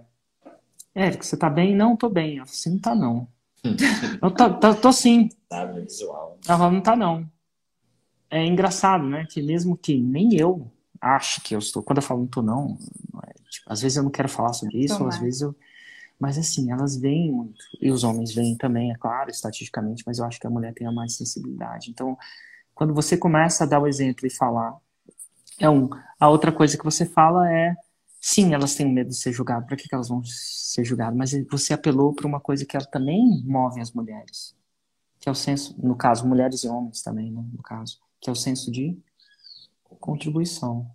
Ela deixa de. Ela se torna vulnerável, assim como vocês estão aqui agora, vulneráveis, né? Você está falando faturamento, falando um monte de coisa aqui que geralmente você não. Né, num churrasco que você acaba falando isso aqui. É raro às vezes que você fala faturamento, até porque as pessoas julgam isso de uma maneira completamente diferente, uhum. fora de contexto, né? Uhum. Mas assim, ao vocês vocês darem a permissão de vocês falarem de vocês e falarem o porquê, né, o gatilho mental da razão. Cara, eu sei que talvez não seja só para você se gabar, que agora você é mãe, ou... mas você já parou para pensar que um desses testemunhos pode fazer uma vida nascer? Você parou para pensar que às vezes a mulher, eu vou falar sobre o meu produto, mas eu estou vendendo ele, então tem no caso eu falo bem ensaio, mas eu estou ganhando dinheiro com isso. Então as pessoas, ah, ele fala só para ganhar dinheiro. Mas vocês não estão. Vocês não são pagos para estar aqui. Uhum. De maneira alguma. São pagos? Eu pago vocês alguma coisa? Não. Direto ou indiretamente? Dou bônus para vocês falarem alguma coisa para mim? Não, é simplesmente. É que a gente sabe que, através, através da nossa história, pode ter uma pessoa que também está pensando: meu, será que eu entro por Fórmula? Será que eu entro por Insiders? E, e essa maneira de, de bater esse papo aqui é, é uma contribuição também. Né? É, então, quando alguém tem um problema com prova e a gente usa isso isso, eles falam: "Ah, as minhas hum, as minhas alunas não gostam de mostrar o antes e depois, por exemplo, do emagrecimento. Elas, ou elas não gostam de mostrar o antes e depois, por exemplo, do fertilização. Olha, eles não gostam de. Na época eles falavam: ninguém vai chegar e vai falar de dinheiro com você. É. No contexto do churrasco, eu entendo eles. Mas a gente está num contexto de transformação Brasil. Engraçado, né? De vidas. E, e eu acho que quando vocês se transformam, vocês sentem isso de uma maneira tão grande. E ao falar do meu, eu dou permissão para vocês falarem do seu. E algumas pessoas não vão querer, tá tudo bem. Mas muita gente tem um senso de contribuição. Porque é uma coisa do ser humano, né? Uhum. Senão não tinha gente nas igrejas, né? Exatamente. Não tinha gente nas ONGs. As pessoas estão ali, às vezes, para contribuir mesmo. E é muito massa isso. Então interessante. Você perguntou é, da questão do óbvio, né? O que é hoje óbvio para gente em relação à faixa preta e ao 6 em 7, para quem está começando e tal. E, e para, eu acho que tudo isso se sustenta absurdamente porque existe muito planejamento, mas existe muito acolhimento e missão. Então, esses pilares são muito fortes para gente, né? As pessoas falam assim, ah, eu vou é, ter um, é, lançar alguma coisa por hobby ou para ser um próximo ganho e tudo mais. Se não tiver essa essência, esse acolhimento dos alunos, por mais que o produto é digital e tudo mais, não, não é duradouro. Então, acredito muito que a faixa preta é, é, um, é um alicerce bem forte, bem resistente. Isso, é, hoje, para nós, é muito óbvio. Que lá atrás era muito sonhador. Se eu nem conquistei o 6 em 7, que a faixa preta, é, a gente não tem é, essa. Por mais que eu gosto de fertilidade, é a minha missão, minha essência, não estava junto com esse real, né, do faturamento e, e, viver tudo isso. Então, hoje a gente se dedica, né, 24 horas. Então, esse comprometimento, o acolhimento todo o planejamento estratégico da nossa empresa, dos colaboradores, eu acho que é o mais óbvio para mim hoje, sendo faixa preta. Total engraçado que às vezes as nossos nossos nossos princípios são testados o tempo inteiro. Eu saí do encontro Plat, eu estava muito cansado. Eu canso muito. Aí eu, geralmente, eu pensei, minha estratégia foi, vou numa churrascaria. Porque eu saio com a cabeça às milhão. 20 milhão. E aí, dependendo do tempo do dia posterior, a minha equipe não marca nada comigo. Aí eu fui fazer uma coisa que eu falo assim, para eu descansar a cabeça, eu preciso, eu tenho algumas estratégias. Então eu fui no cross, né, e fiz um exercício de alta intensidade. Alta intensidade é no final você fica deitado no chão respirando. Eu sabia que para eu apagar minha cabeça, é, gente, não faço isso em casa, tá? Mas uma estratégia que eu faço funciona há um tempinho. Então, logo depois de um grande evento, eu faço um exercício de alta intensidade. E aí, a alta intensidade meio que cala a minha cabeça. E aí, depois do cross, foi um eu queria que fosse alta intensidade. E aí depois o pessoal falou assim, vamos almoçar? Aí eu pensei, agora eu vou calar minha cabeça de uma outra maneira. Olha que interessante. Eu vou numa churrascaria. E a churrascaria é uma... Você sabe o que, que acontece na churrascaria, né? Eu fui na churrascaria, eu, eu, eu, não queria, eu não queria tomar álcool, porque álcool mexe com outras coisas no sistema imunológico. Eu adoro álcool, nada de errado e tal, mas eu não queria mexer no meu sistema imunológico naquele momento. Mas eu, eu vinha picanha, tudo que vinha, fui acabando. E aí depois do cross, fui comigo um lobo, um urso. Eu sabia que aquilo, a combinação da alta intensidade com ingestão hipercalórica de uma coisa que é pesada, como carne, que eu gosto, mas é pesado, né? Digestão da carne, não é à toa que você. Cheguei em casa, mais ou menos, duas, três horas, não sei, não olhei no relógio. Eu dormi das. Que hora que eu cheguei em casa depois da churrascaria? Até as oito da noite. Depois tô, fui no banheiro. Tomei alguma coisa, acho que comi uma banana, alguma coisa do tipo. E dormi novamente depois até as cinco da manhã do outro dia. Então dormi muito. Então essa é a minha estratégia de pós-evento, essa é a minha estratégia. De, eu, é o jeito que eu descanso. Mas durante a churrascaria, eu tava com um casal, dois casais de amigos. E a gente estava discutindo isso, natural, tá? Eles estavam falando, Érico, até onde vem a, a, a necessidade de impacto e a necessidade de dinheiro? Aí eu falei, sim, cara, as duas coisas andam juntos. Uhum. Aí a pessoa, me, a, aí meu colega me fez uma pergunta mais desafiadora. Ah, não, não, não. Vou te fazer uma situação hipotética. Se você pudesse escolher só um, qual você escolheria? Então ele botou numa situação hipotética mais forte. Eu falei assim, se você pudesse, eu, eu, eu até posso te falar de algumas decisões na vida onde eu escolhi ter menos dinheiro por mais impacto. Aí dei alguns exemplos para ele. Tá? Eu falei, ó, aqui eu, mas eu vou te falar, se você, mesmo assim, essa, não adianta. Se você pudesse, eu vou te falar assim, é a mesma coisa que você me perguntar, se você pudesse escolher entre dois órgãos, para ter só um deles, tá? O coração ou o pulmão, qual você escolhe? Não tem como. É difícil. No momento onde você cria um, o coração ou o pulmão, qual você escolhe? Ah, eu escolho o pulmão. Vai morrer de qualquer jeito. Ah, escolhe o coração, vai morrer de qualquer jeito. Talvez se fosse o braço ou o coração, dá, dá para escolher, né? Tem pessoas sem braço, mas não tem pessoas sem coração. Uhum. Mas eu acho que o, o desenvolvimento econômico da sua missão, ele, pelo menos no jeito, alguém tem que pagar a conta. Né? Então, não sei se talvez é o governo que quer fazer pelo governo, mas ele vai pagar. Ah, é um projeto de caridade, então quem está doando vai pagar a conta. Mas eu não quero depender nem do governo, nem quem estiver doando para ter minha missão. Então eu tenho que fazer de um negócio íntegro e saudável.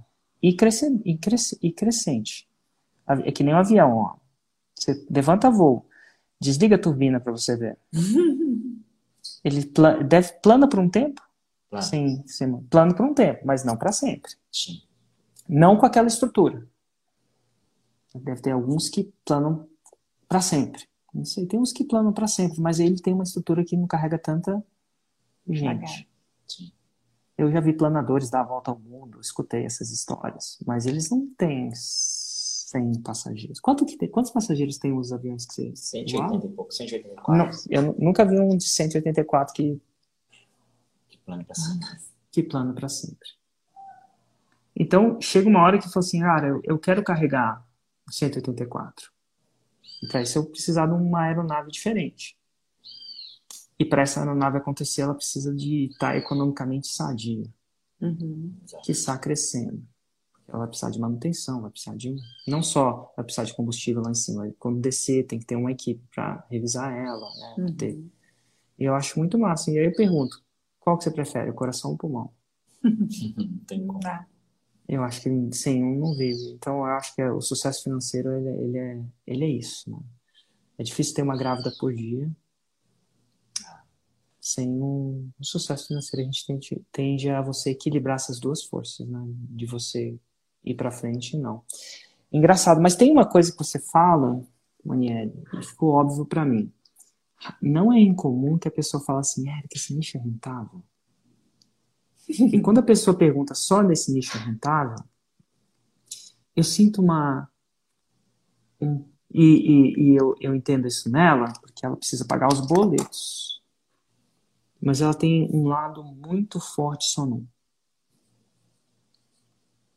Que é.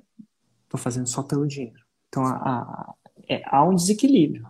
E é difícil de chegar à faixa preta, é difícil de chegar e manter a faixa preta quando você não tem esse, esse propósito missão. E é difícil de chegar à faixa preta quando você não dá valor, o devido valor e respeito ao, ao dinheiro. Uhum. Tem que ter, eu tenho que ter respeito à aeronave. Ela é uma. Exatamente. Tem que ter respeito. É, ela precisa de manutenção. Ela precisa. Eu, eu respeito. Se não respeitar, dá ruim. Mas tem que ter respeito também. Tem um pouco de respeito ao propósito. Olha, cara, eu realmente curto isso. E geralmente uma das coisas tem que estar na aula. É que a gente desistido já nos primeiros lançamentos. Sim, porque é trabalhoso, é cansativo, Sim. né? A gente não fica falando dos bastidores, mas todo mundo que está aqui, mesmo quem nem lançou ainda, é, lance se você tiver afim mesmo, porque dá trabalho, é uma, dá o sangue, você abdica é, quantas horas Quantos finais de... Eu lembro muito bem que as nossas CPLs é, lá de 2019 para 2020, quando a gente logo que saiu do evento ao vivo, a gente saiu, uh, do, na verdade a gente gravava no meu consultório na época, hoje a gente tem aqui o escritório, a gente saiu da sala oito e meia da noite na virada do ano, gravando. Tá. Oito finais de semana seguidos, fora todo o resto. Ele fazia jornada madrugada, chegava no hotel duas, três horas da manhã, abria o computador para fazer as nossas coisas. Até então ele que editava, a gente filmava junto, tudo, né? Tanto é que muita gente hoje fala assim, chega né, fazendo convites para o Terço, ah, você, você que filma a Maniele, você que é o, é, o fotógrafo dela. Não, cara, sou o sócio da Maniele, é a nossa empresa, a gente não lança ninguém, é, somos nós ou os nossos experts daqui de dentro. Então tem toda essa esse crescimento, é missão. Se alguém estiver nos escutando aqui que não tem produto bem definido, dá um rezinho, vê sua essência, o que está na sua alma, que te move, porque se você não gostar muito, se você não tiver tesão pelo que você faz e for sua missão, escolhe outra coisa, dedica mais tempo para ver o que você gosta, porque não se sustenta, é muito trabalhoso. Faixa preta trabalha muito mais que o faixa marrom né? Porque você tem que criar, você também tem que descansar, que o Érico fez um, né, de descansar após evento ao vivo, a gente acaba os lançamentos e a gente emendava em outros, a gente começou a replanejar isso. Não, ó, vamos dar uma pausa, a gente precisa descansar, senão a gente entra nos burnouts da vida, enlouquece, pira, se mata aqui e não, não dá certo. Agora, à medida que você consegue dinheiro, existe um outro elemento que vem, que é a equipe né? E aí Sim. a equipe eventualmente é um outro é um outro skill, né? Que você uhum. é uma outra uhum. habilidade que você vai fomentar, mas eu costumo dizer que ela a partir dali no 2 para 10 vem, vem uma segunda coisa que é a liberdade, né? De você colher aquilo tudo que você plantou, né? E isso geralmente vem para a equipe, de você rodar lançamentos sem uhum. você estar no lançamento. Você acredita que é possível isso no fim do túnel? Que se, é possível você surfar e o lançamento está acontecendo. Né? É possível, mas ele não vem tão rápido. Ele constrói. Sim. Primeiro a gente constrói a casinha de tijolinhos e depois a gente entra dentro dela. Demora um tempinho para construir a casinha de tijolinhos e tal. Agora eu queria a, a, entender de vocês, porque vocês são um lançador expert.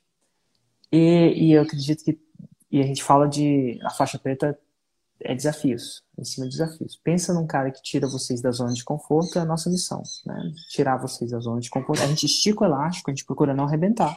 Uhum. Mas a gente estica, porque é isso que é isso que é a faixa preta, é você ter alguém que vai te tirar da zona de conforto num ambiente, num ambiente controlado. Quando vocês saem da zona de conforto, o que faz com que a relação de antes de todos os desafios que vêm de lançamentos, ou da saída da zona de conforto, que faz, o que, que vocês acreditam que faz a relação de vocês mais azeitada, funcionar melhor? Então, dicas para aquelas pessoas, e agora eu vou pedir uma dica do lançador para expert e da expert para o lançador. Não sei quem quer começar, mas assim, cara, talvez seria, é, cara, o que, que, que é importante que você daria uma dica para quem está trabalhando com experts que faz essa relação menos tensionada. Não vai deixar de ter tensão, porque a, zona de, a definição da zona de conforto é a criação de tensões controladas.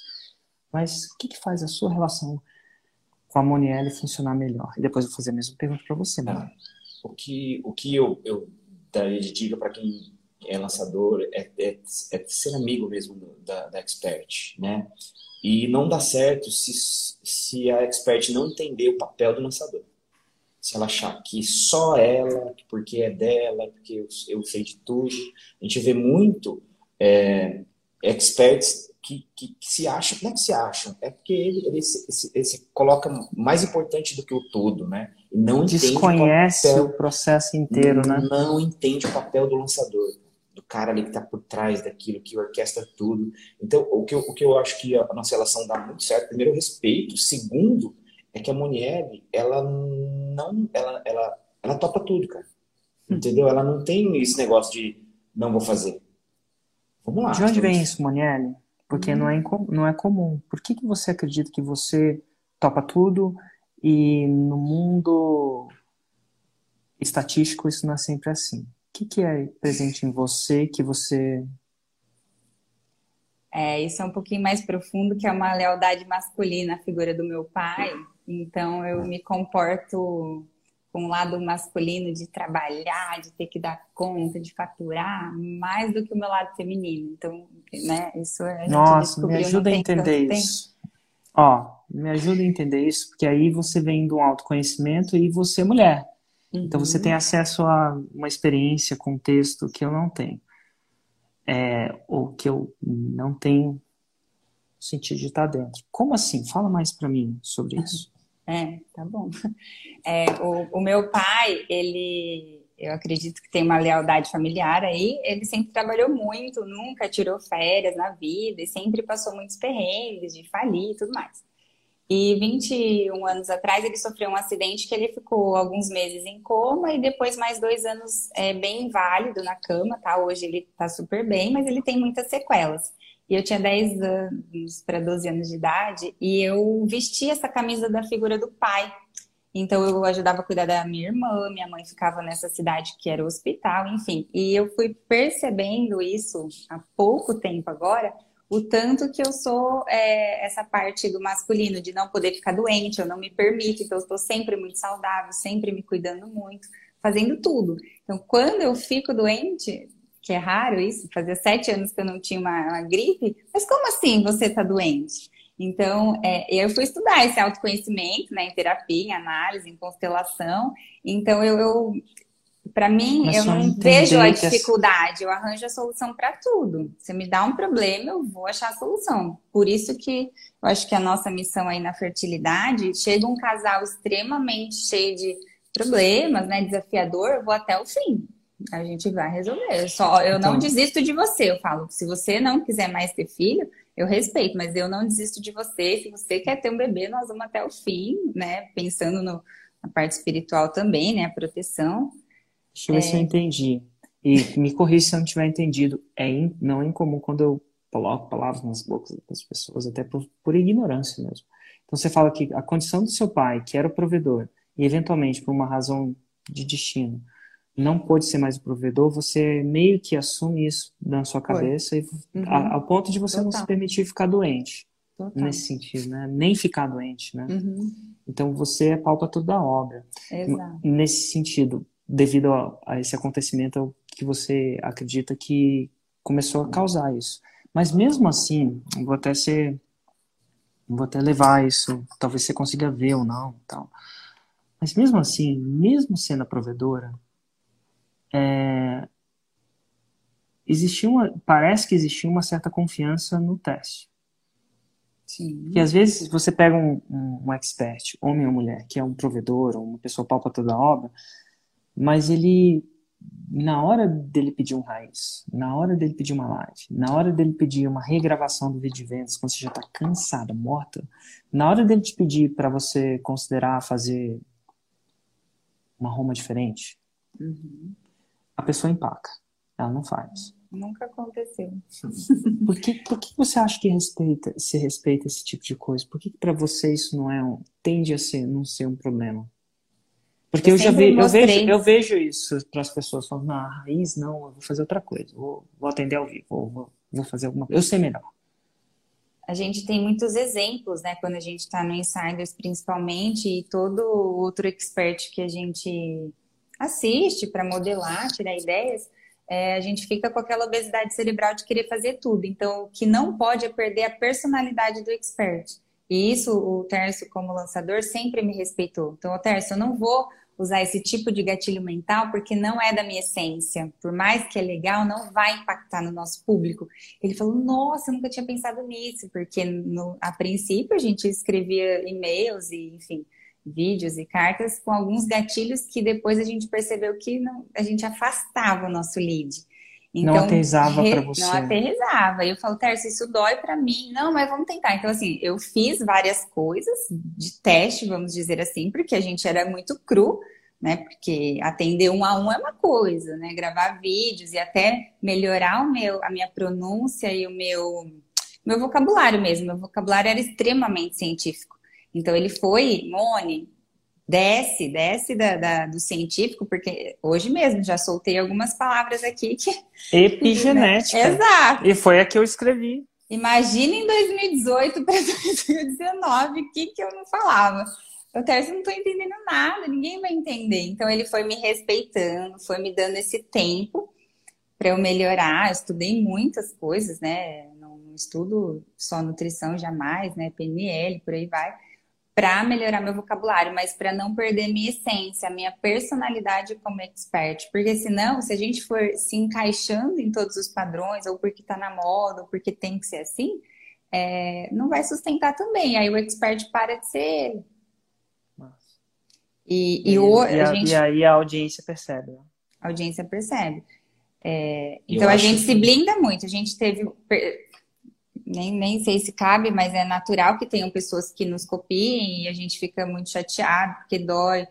É, então eu não perco a minha essência porque é a minha personalidade. Se alguém estiver me copiando, pelo menos eu que fiz. Foi nós. Mas, o Érico, eu acho que, que a Moniela entende o, o tércio. Por exemplo, o valor que tem o tércio sim, na empresa. Sim e que a, a, acontece às vezes de um expert largar o lançador porque ele não entende o valor uhum, do cara. Uhum. Então, a maneira, a gente é muito, a gente escreve junto, a gente faz bastante Sim. coisa, reunião junto e é, é, é, decidido entre os dois. Então, eu, eu, respeito muito ela, ela respeita muito eu e ela sabe o quanto eu me dedico, me dedico na empresa, tudo que eu faço, tudo que tudo que o expert ajuda o, o, o lançador. Então, acho que acho que a definição é um entender o trabalho do outro gravar, é, escrever anúncios novos, a gente senta junto. A gente estuda junto. Escreve junto, melhora. Se um escreve separado do outro, a gente faz alinhamento, porque não tem como só ele escrever ou só eu. Tem que ser a é. gente. É. E aí eu volto, talvez tudo tenha, isso tenha sido um movimento natural para vocês. E para quem não for isso, eu dou um primeiro passo tem uma hora e eu volto, volto ao momento que o olho da Monielle brilhou. Lá no Mundo FM. Não tá é incomum. Às vezes, é, é, às vezes uma, uma decisão de estar junto lá, é. de ver o evento junto, é a possibilidade de um olho brilhar. E quando o olho brilha, ele não desbrilha. Uhum. Dependendo da, do brilho do olho, não desbrilha. É, é o clássico, uma vez que ela, ela viu. Uhum. E quando ela viu, é fora. Às vezes o expert quer que o, o, o lançador quer que o expert é, que o olho dele brilhe, mas não faz o que tem que ser feito para ele estar tá lá. Não dá, não dá a última insistida. Eu sei que eu sou horrível de insistir. E insistir é ruim, mas não dá uma insistida para, ó, oh, cara, vamos, vamos junto há três dias, vamos passar três dias juntos. E vamos trabalhar três dias juntos nisso. Porque quando ele vai no mundo FL, na maioria das vezes, na minha experiência, o olho brilha dos dois. Às vezes brilha diferente, brilha um pouco mais com medo, outro com mais coragem, né? Diferente o jeito que isso acontece, mas às vezes uma decisão de você estar tá lá naquele dia foi. foi Alguém tem que brilhar.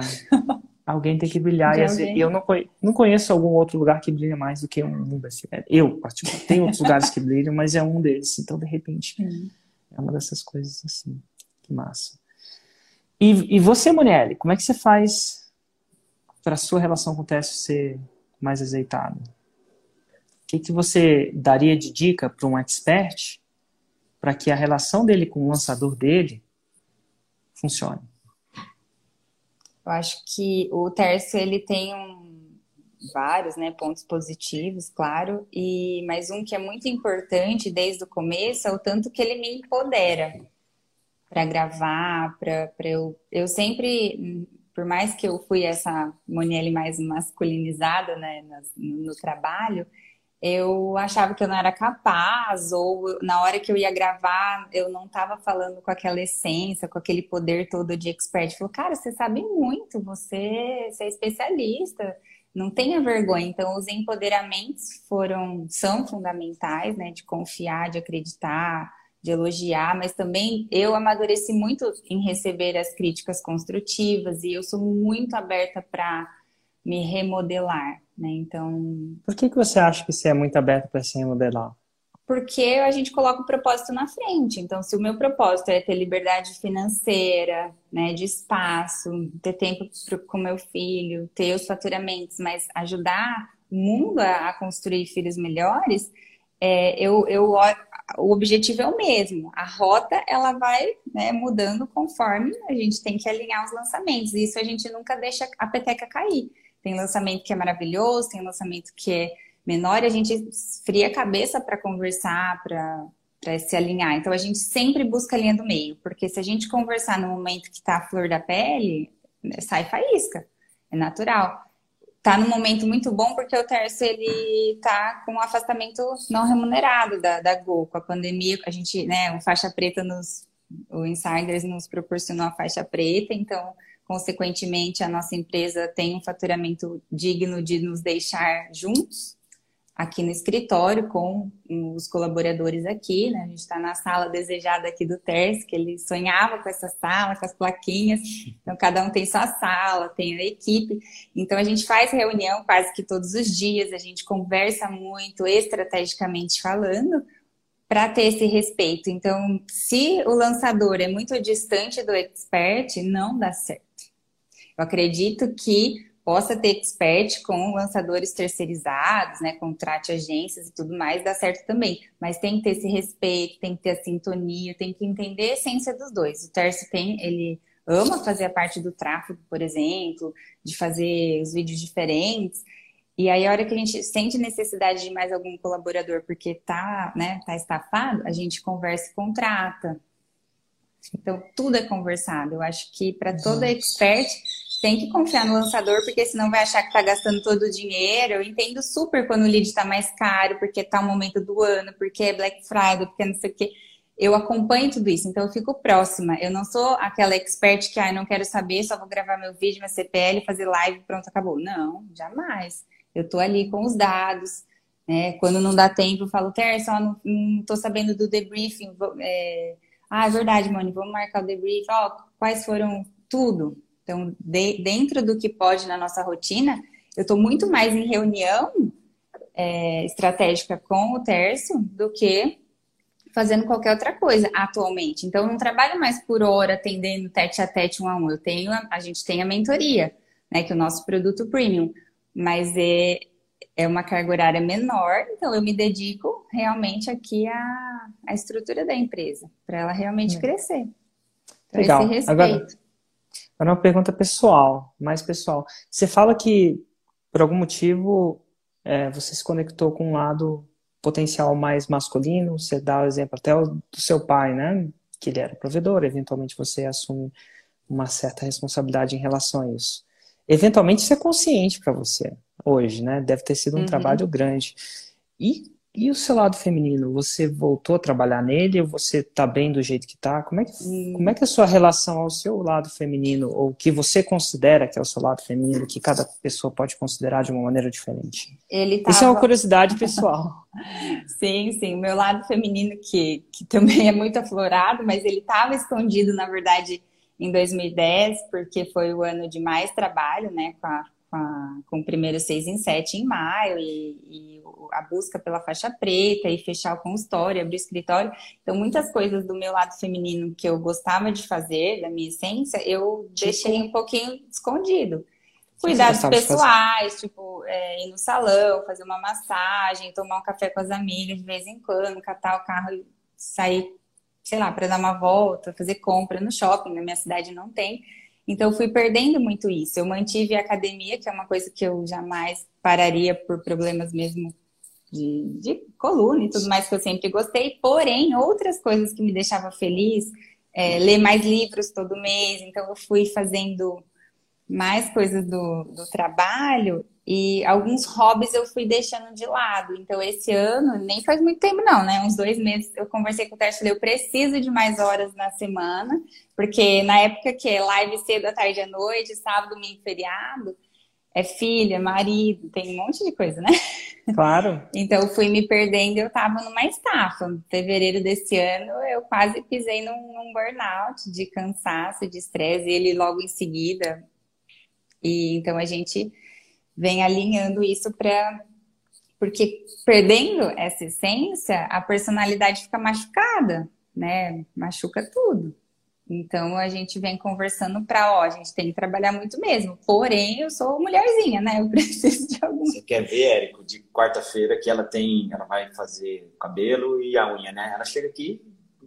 Quero gravar. Ela chega aqui muito feliz, né? Então, essa parte feminina dela aí, ela tá recuperando realmente, né? Faz, faz um monte de coisa. Mas quarta-feira é o dia que você tem que pegar ó, ela. Tô porque... chateada que eu tô sem fazer a unha, ó, mas pelo menos eu tava de férias, cheguei sábado, é. né? gente... Quarta-feira é o dia que você pode pedir tudo pra ela, que ela chega aqui com o cabelo feito, ela chega com a, com a unha pronta, então, mano, é, quarta-feira é o dia. É, quarta-feira é o dia, que ótimo. Bom você entender isso também. E você, Tess, cara, vida de piloto, eu tenho uns pilotos aí que eu comecei a conhecer nesse processo, uns pilotos, talvez um outro piloto que eu conheço, que ele tem uma história do, do que é o ser piloto, tem o ônus e o bônus de ser piloto.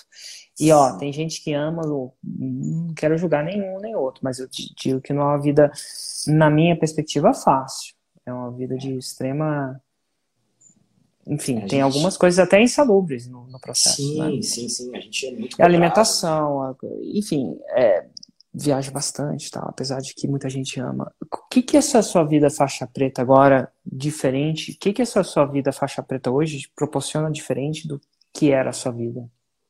Cara, antes, por exemplo, é, a gente, eu moro a 330 quilômetros da capital, que é São Paulo, né? A minha base é São Paulo. Então, eu tinha, por exemplo, duas folgas, eu, eu chegava já pensando em voltar já conseguia aproveitar.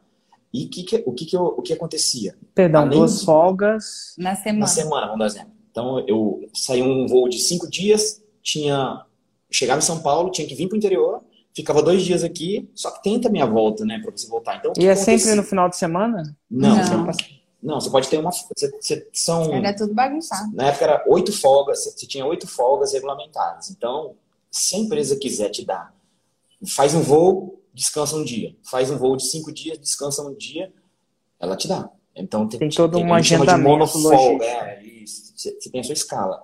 E é uma loucura, por quê? Porque nas minhas folgas, o que, que eu fazia? Eu trabalhava. Você entendeu? Então, os meus filhos pequenininhos, pai, vamos brincar. Pai não pode, pai tem que editar vídeo, pai tem que fazer. Então, era uma loucura. Na aviação, a gente é muito cobrado por é, tempo, né? Então, aquilo me deixava maluco. Se a mulher ali atrasasse 20 minutos, para mim, era, era, era, tipo uma coisa maluca. Se a minha mulher, se eu marcasse para sair 7 horas da noite para ir jantar, se ela atrasasse 10 minutos, eu ficava louco. Por quê? Porque eu Pelo seu cobrado, condicionamento, exatamente. né? Exatamente. Tem histórias de, de piloto chegar no, no, no, no condomínio dele e o, o, cara não abria a porta, o cara queria matar o cara. Porque tudo funciona bonitinho. E uma outra coisa que acontecia muito na aviação, você, ali na cabine, você tem que receber informações o tempo inteiro. Então você pede a informação, vem. Você pede a informação, vem. Quando eu trouxe para o lado empresarial, isso não chegava para mim, isso me matava. Quando eu perguntava alguma coisa, o colaborador não respondia, era morte, cara. Por quê? Porque era um tava... condicionamento. Exatamente. Então isso foi, foi acabando. Eu fui tentar entender o, o, o processo da, do, da outra pessoa, do, do, da, da, talvez a pessoa não está ali ou está fazendo outra atividade. Não, acontecia que eu estava atendendo um paciente tete a tete ali no consultório, e ele estava numa escala que ele podia falar comigo, eu não podia falar com ele. Aí ele voava de novo, aí desencontrava o dia inteiro. Ele soltava faísca, Tércio, eu tô atendendo. Como que eu tô atendendo um paciente no consultório? Eu vou abrir o WhatsApp web para. Não tinha como, Sim. era um desrespeito. Ah, e demorou. E aí, o Érico, o, o mais legal claro. disso o mais legal disso, cara, é que, poxa, o que a gente faz, a gente tem liberdade geográfica, né? Eu acordo 5 horas da manhã, começo a trabalhar na minha casa lá, venho pro escritório, então eu, eu faço o, o, o, meu trabalho. Seu dia. Né? O meu dia. Ou dia. agora eu pedi licença da Gol, vou ficar um ano afastado, meu, tem dia que a Moni. É, é, eu falo pra Moni, Moni, cara, eu vou chegar aí 10 horas da manhã, vou fazer outra uhum. coisa. Vou, hoje eu não vou. Hoje eu não vou, sexta-feira eu não vou, ou vou viajar, vou levar meu pai. Então a gente tem muito disso, a gente não tem horário, só que a gente tem comprometimento, a gente uhum. faz, uhum. né? A gente trabalha. E isso é para mim é liberdade. Para mim, resumindo, tá? Para não, não ser. É buscar nossos filhos na escola, para é viajar ter, quando a gente quiser. Ter liberdade geográfica e financeira.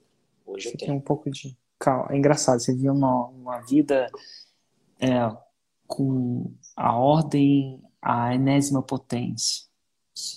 E é o mínimo de caos te deixava aquela coisa. O cara não abriu a, a, porta do condomínio, podia te afetar bastante. Hoje você vive, um, vive uma vida com onde o caos, que é legal, uma energia tá mais balanceado com a Tá ordem. Ah, melhorando. 10, minu 10 minutos não vai ser, não vai acabar meu dia. Olha interessante. É muito legal. Eu nunca tinha parado para pensar que o processo de voo é isso. Mas se você for, se eu parar para pensar, é verdade. Tudo respeita um atraso. As pessoas falam, o brasileiro chega sempre atrasado. Eu falava assim, Eu, né? quando eu morava assim, ah, o brasileiro chega sempre atrasado. Eu falei, não chega não. Na hora de pegar o voo, ele não chega. O voo sai. Então a gente chega sempre atrasado onde a gente se deixava chegar sempre atrasado, porque a brasileira chega sempre atrasada. Eu morei muito tempo fora, em países como a Alemanha, essa coisa. Eu sei que na Alemanha existe uma pré-convenção que você não se chega atrasado na festa de aniversário de alguém. Engraçado, o alemão marca às 5, você chega às 5. E eles entendem que você chegar às 5 e 10 é tipo você chegar às 5 e 10 no voo. É tipo cultural. Sim. Mas a gente não chega atrasado na festa de aniversário porque a gente desrespeita. Porque existe uma, um pré-acordo não escrito que tá ok. Inclusive, se você chegar às 5 horas da, da tarde, uma festa chega às 5 horas da tarde, você pega o, você pega o dono da casa com um dente. Pra não falar outra coisa, tomando banho. Então, assim, não é que a gente chega atrasado. A gente chega atrasado, mas a gente chega atrasado onde a linguagem escrita está permitindo isso. Nada de errado com isso. Mas quando a gente precisa chegar na hora, a gente chega, senão a gente. Sim, sim. mas- Ponto. O check-in, quem, quem nunca viu um check-in fechado? Sim. Se não viu, Mas, vai, vai ver, porque fecha. Era uma das coisas que eu queria. Não, eu bati o ponto na prefeitura, 15 para 7 da manhã. Você queria um pouco de caos. Eu queria isso, Um pouquinho, não uma vida caótica completamente. exato. Então, falei, Terce, tem coisas que a gente precisa. A live eu entro no horário certo, fazer uma gravação, mas outras coisas não precisa ser tão exato, senão sufoca. E aí ele foi vendo que era bom para ele também não precisar. Balancear sufoco. essa parte, né? Do, Exato. do caos e da ordem. Das energias. Legal, gente. Demais. Queria agradecer vocês, não só pelo resultado de vocês. Eu falo agradecer vocês pelo resultado de vocês, porque o resultado de vocês contribui muito pra gente. A gente Uhum. como Érico, a gente como equipe, tem um monte de colaborador, vocês conhecem todo a nossa, todo não, mas boa parte da nossa Uhum. equipe, sabe que todo mundo também é muito focado no, no objetivo de levar a faixa preta. Então, quando vocês vêm aqui e falam da história de vocês, um, vocês dão permissão e inspiração para outras pessoas fazerem, mas vocês inspiram a gente também que está desse lado aqui num feriado. Hoje é feriado de quê? 15 de novembro?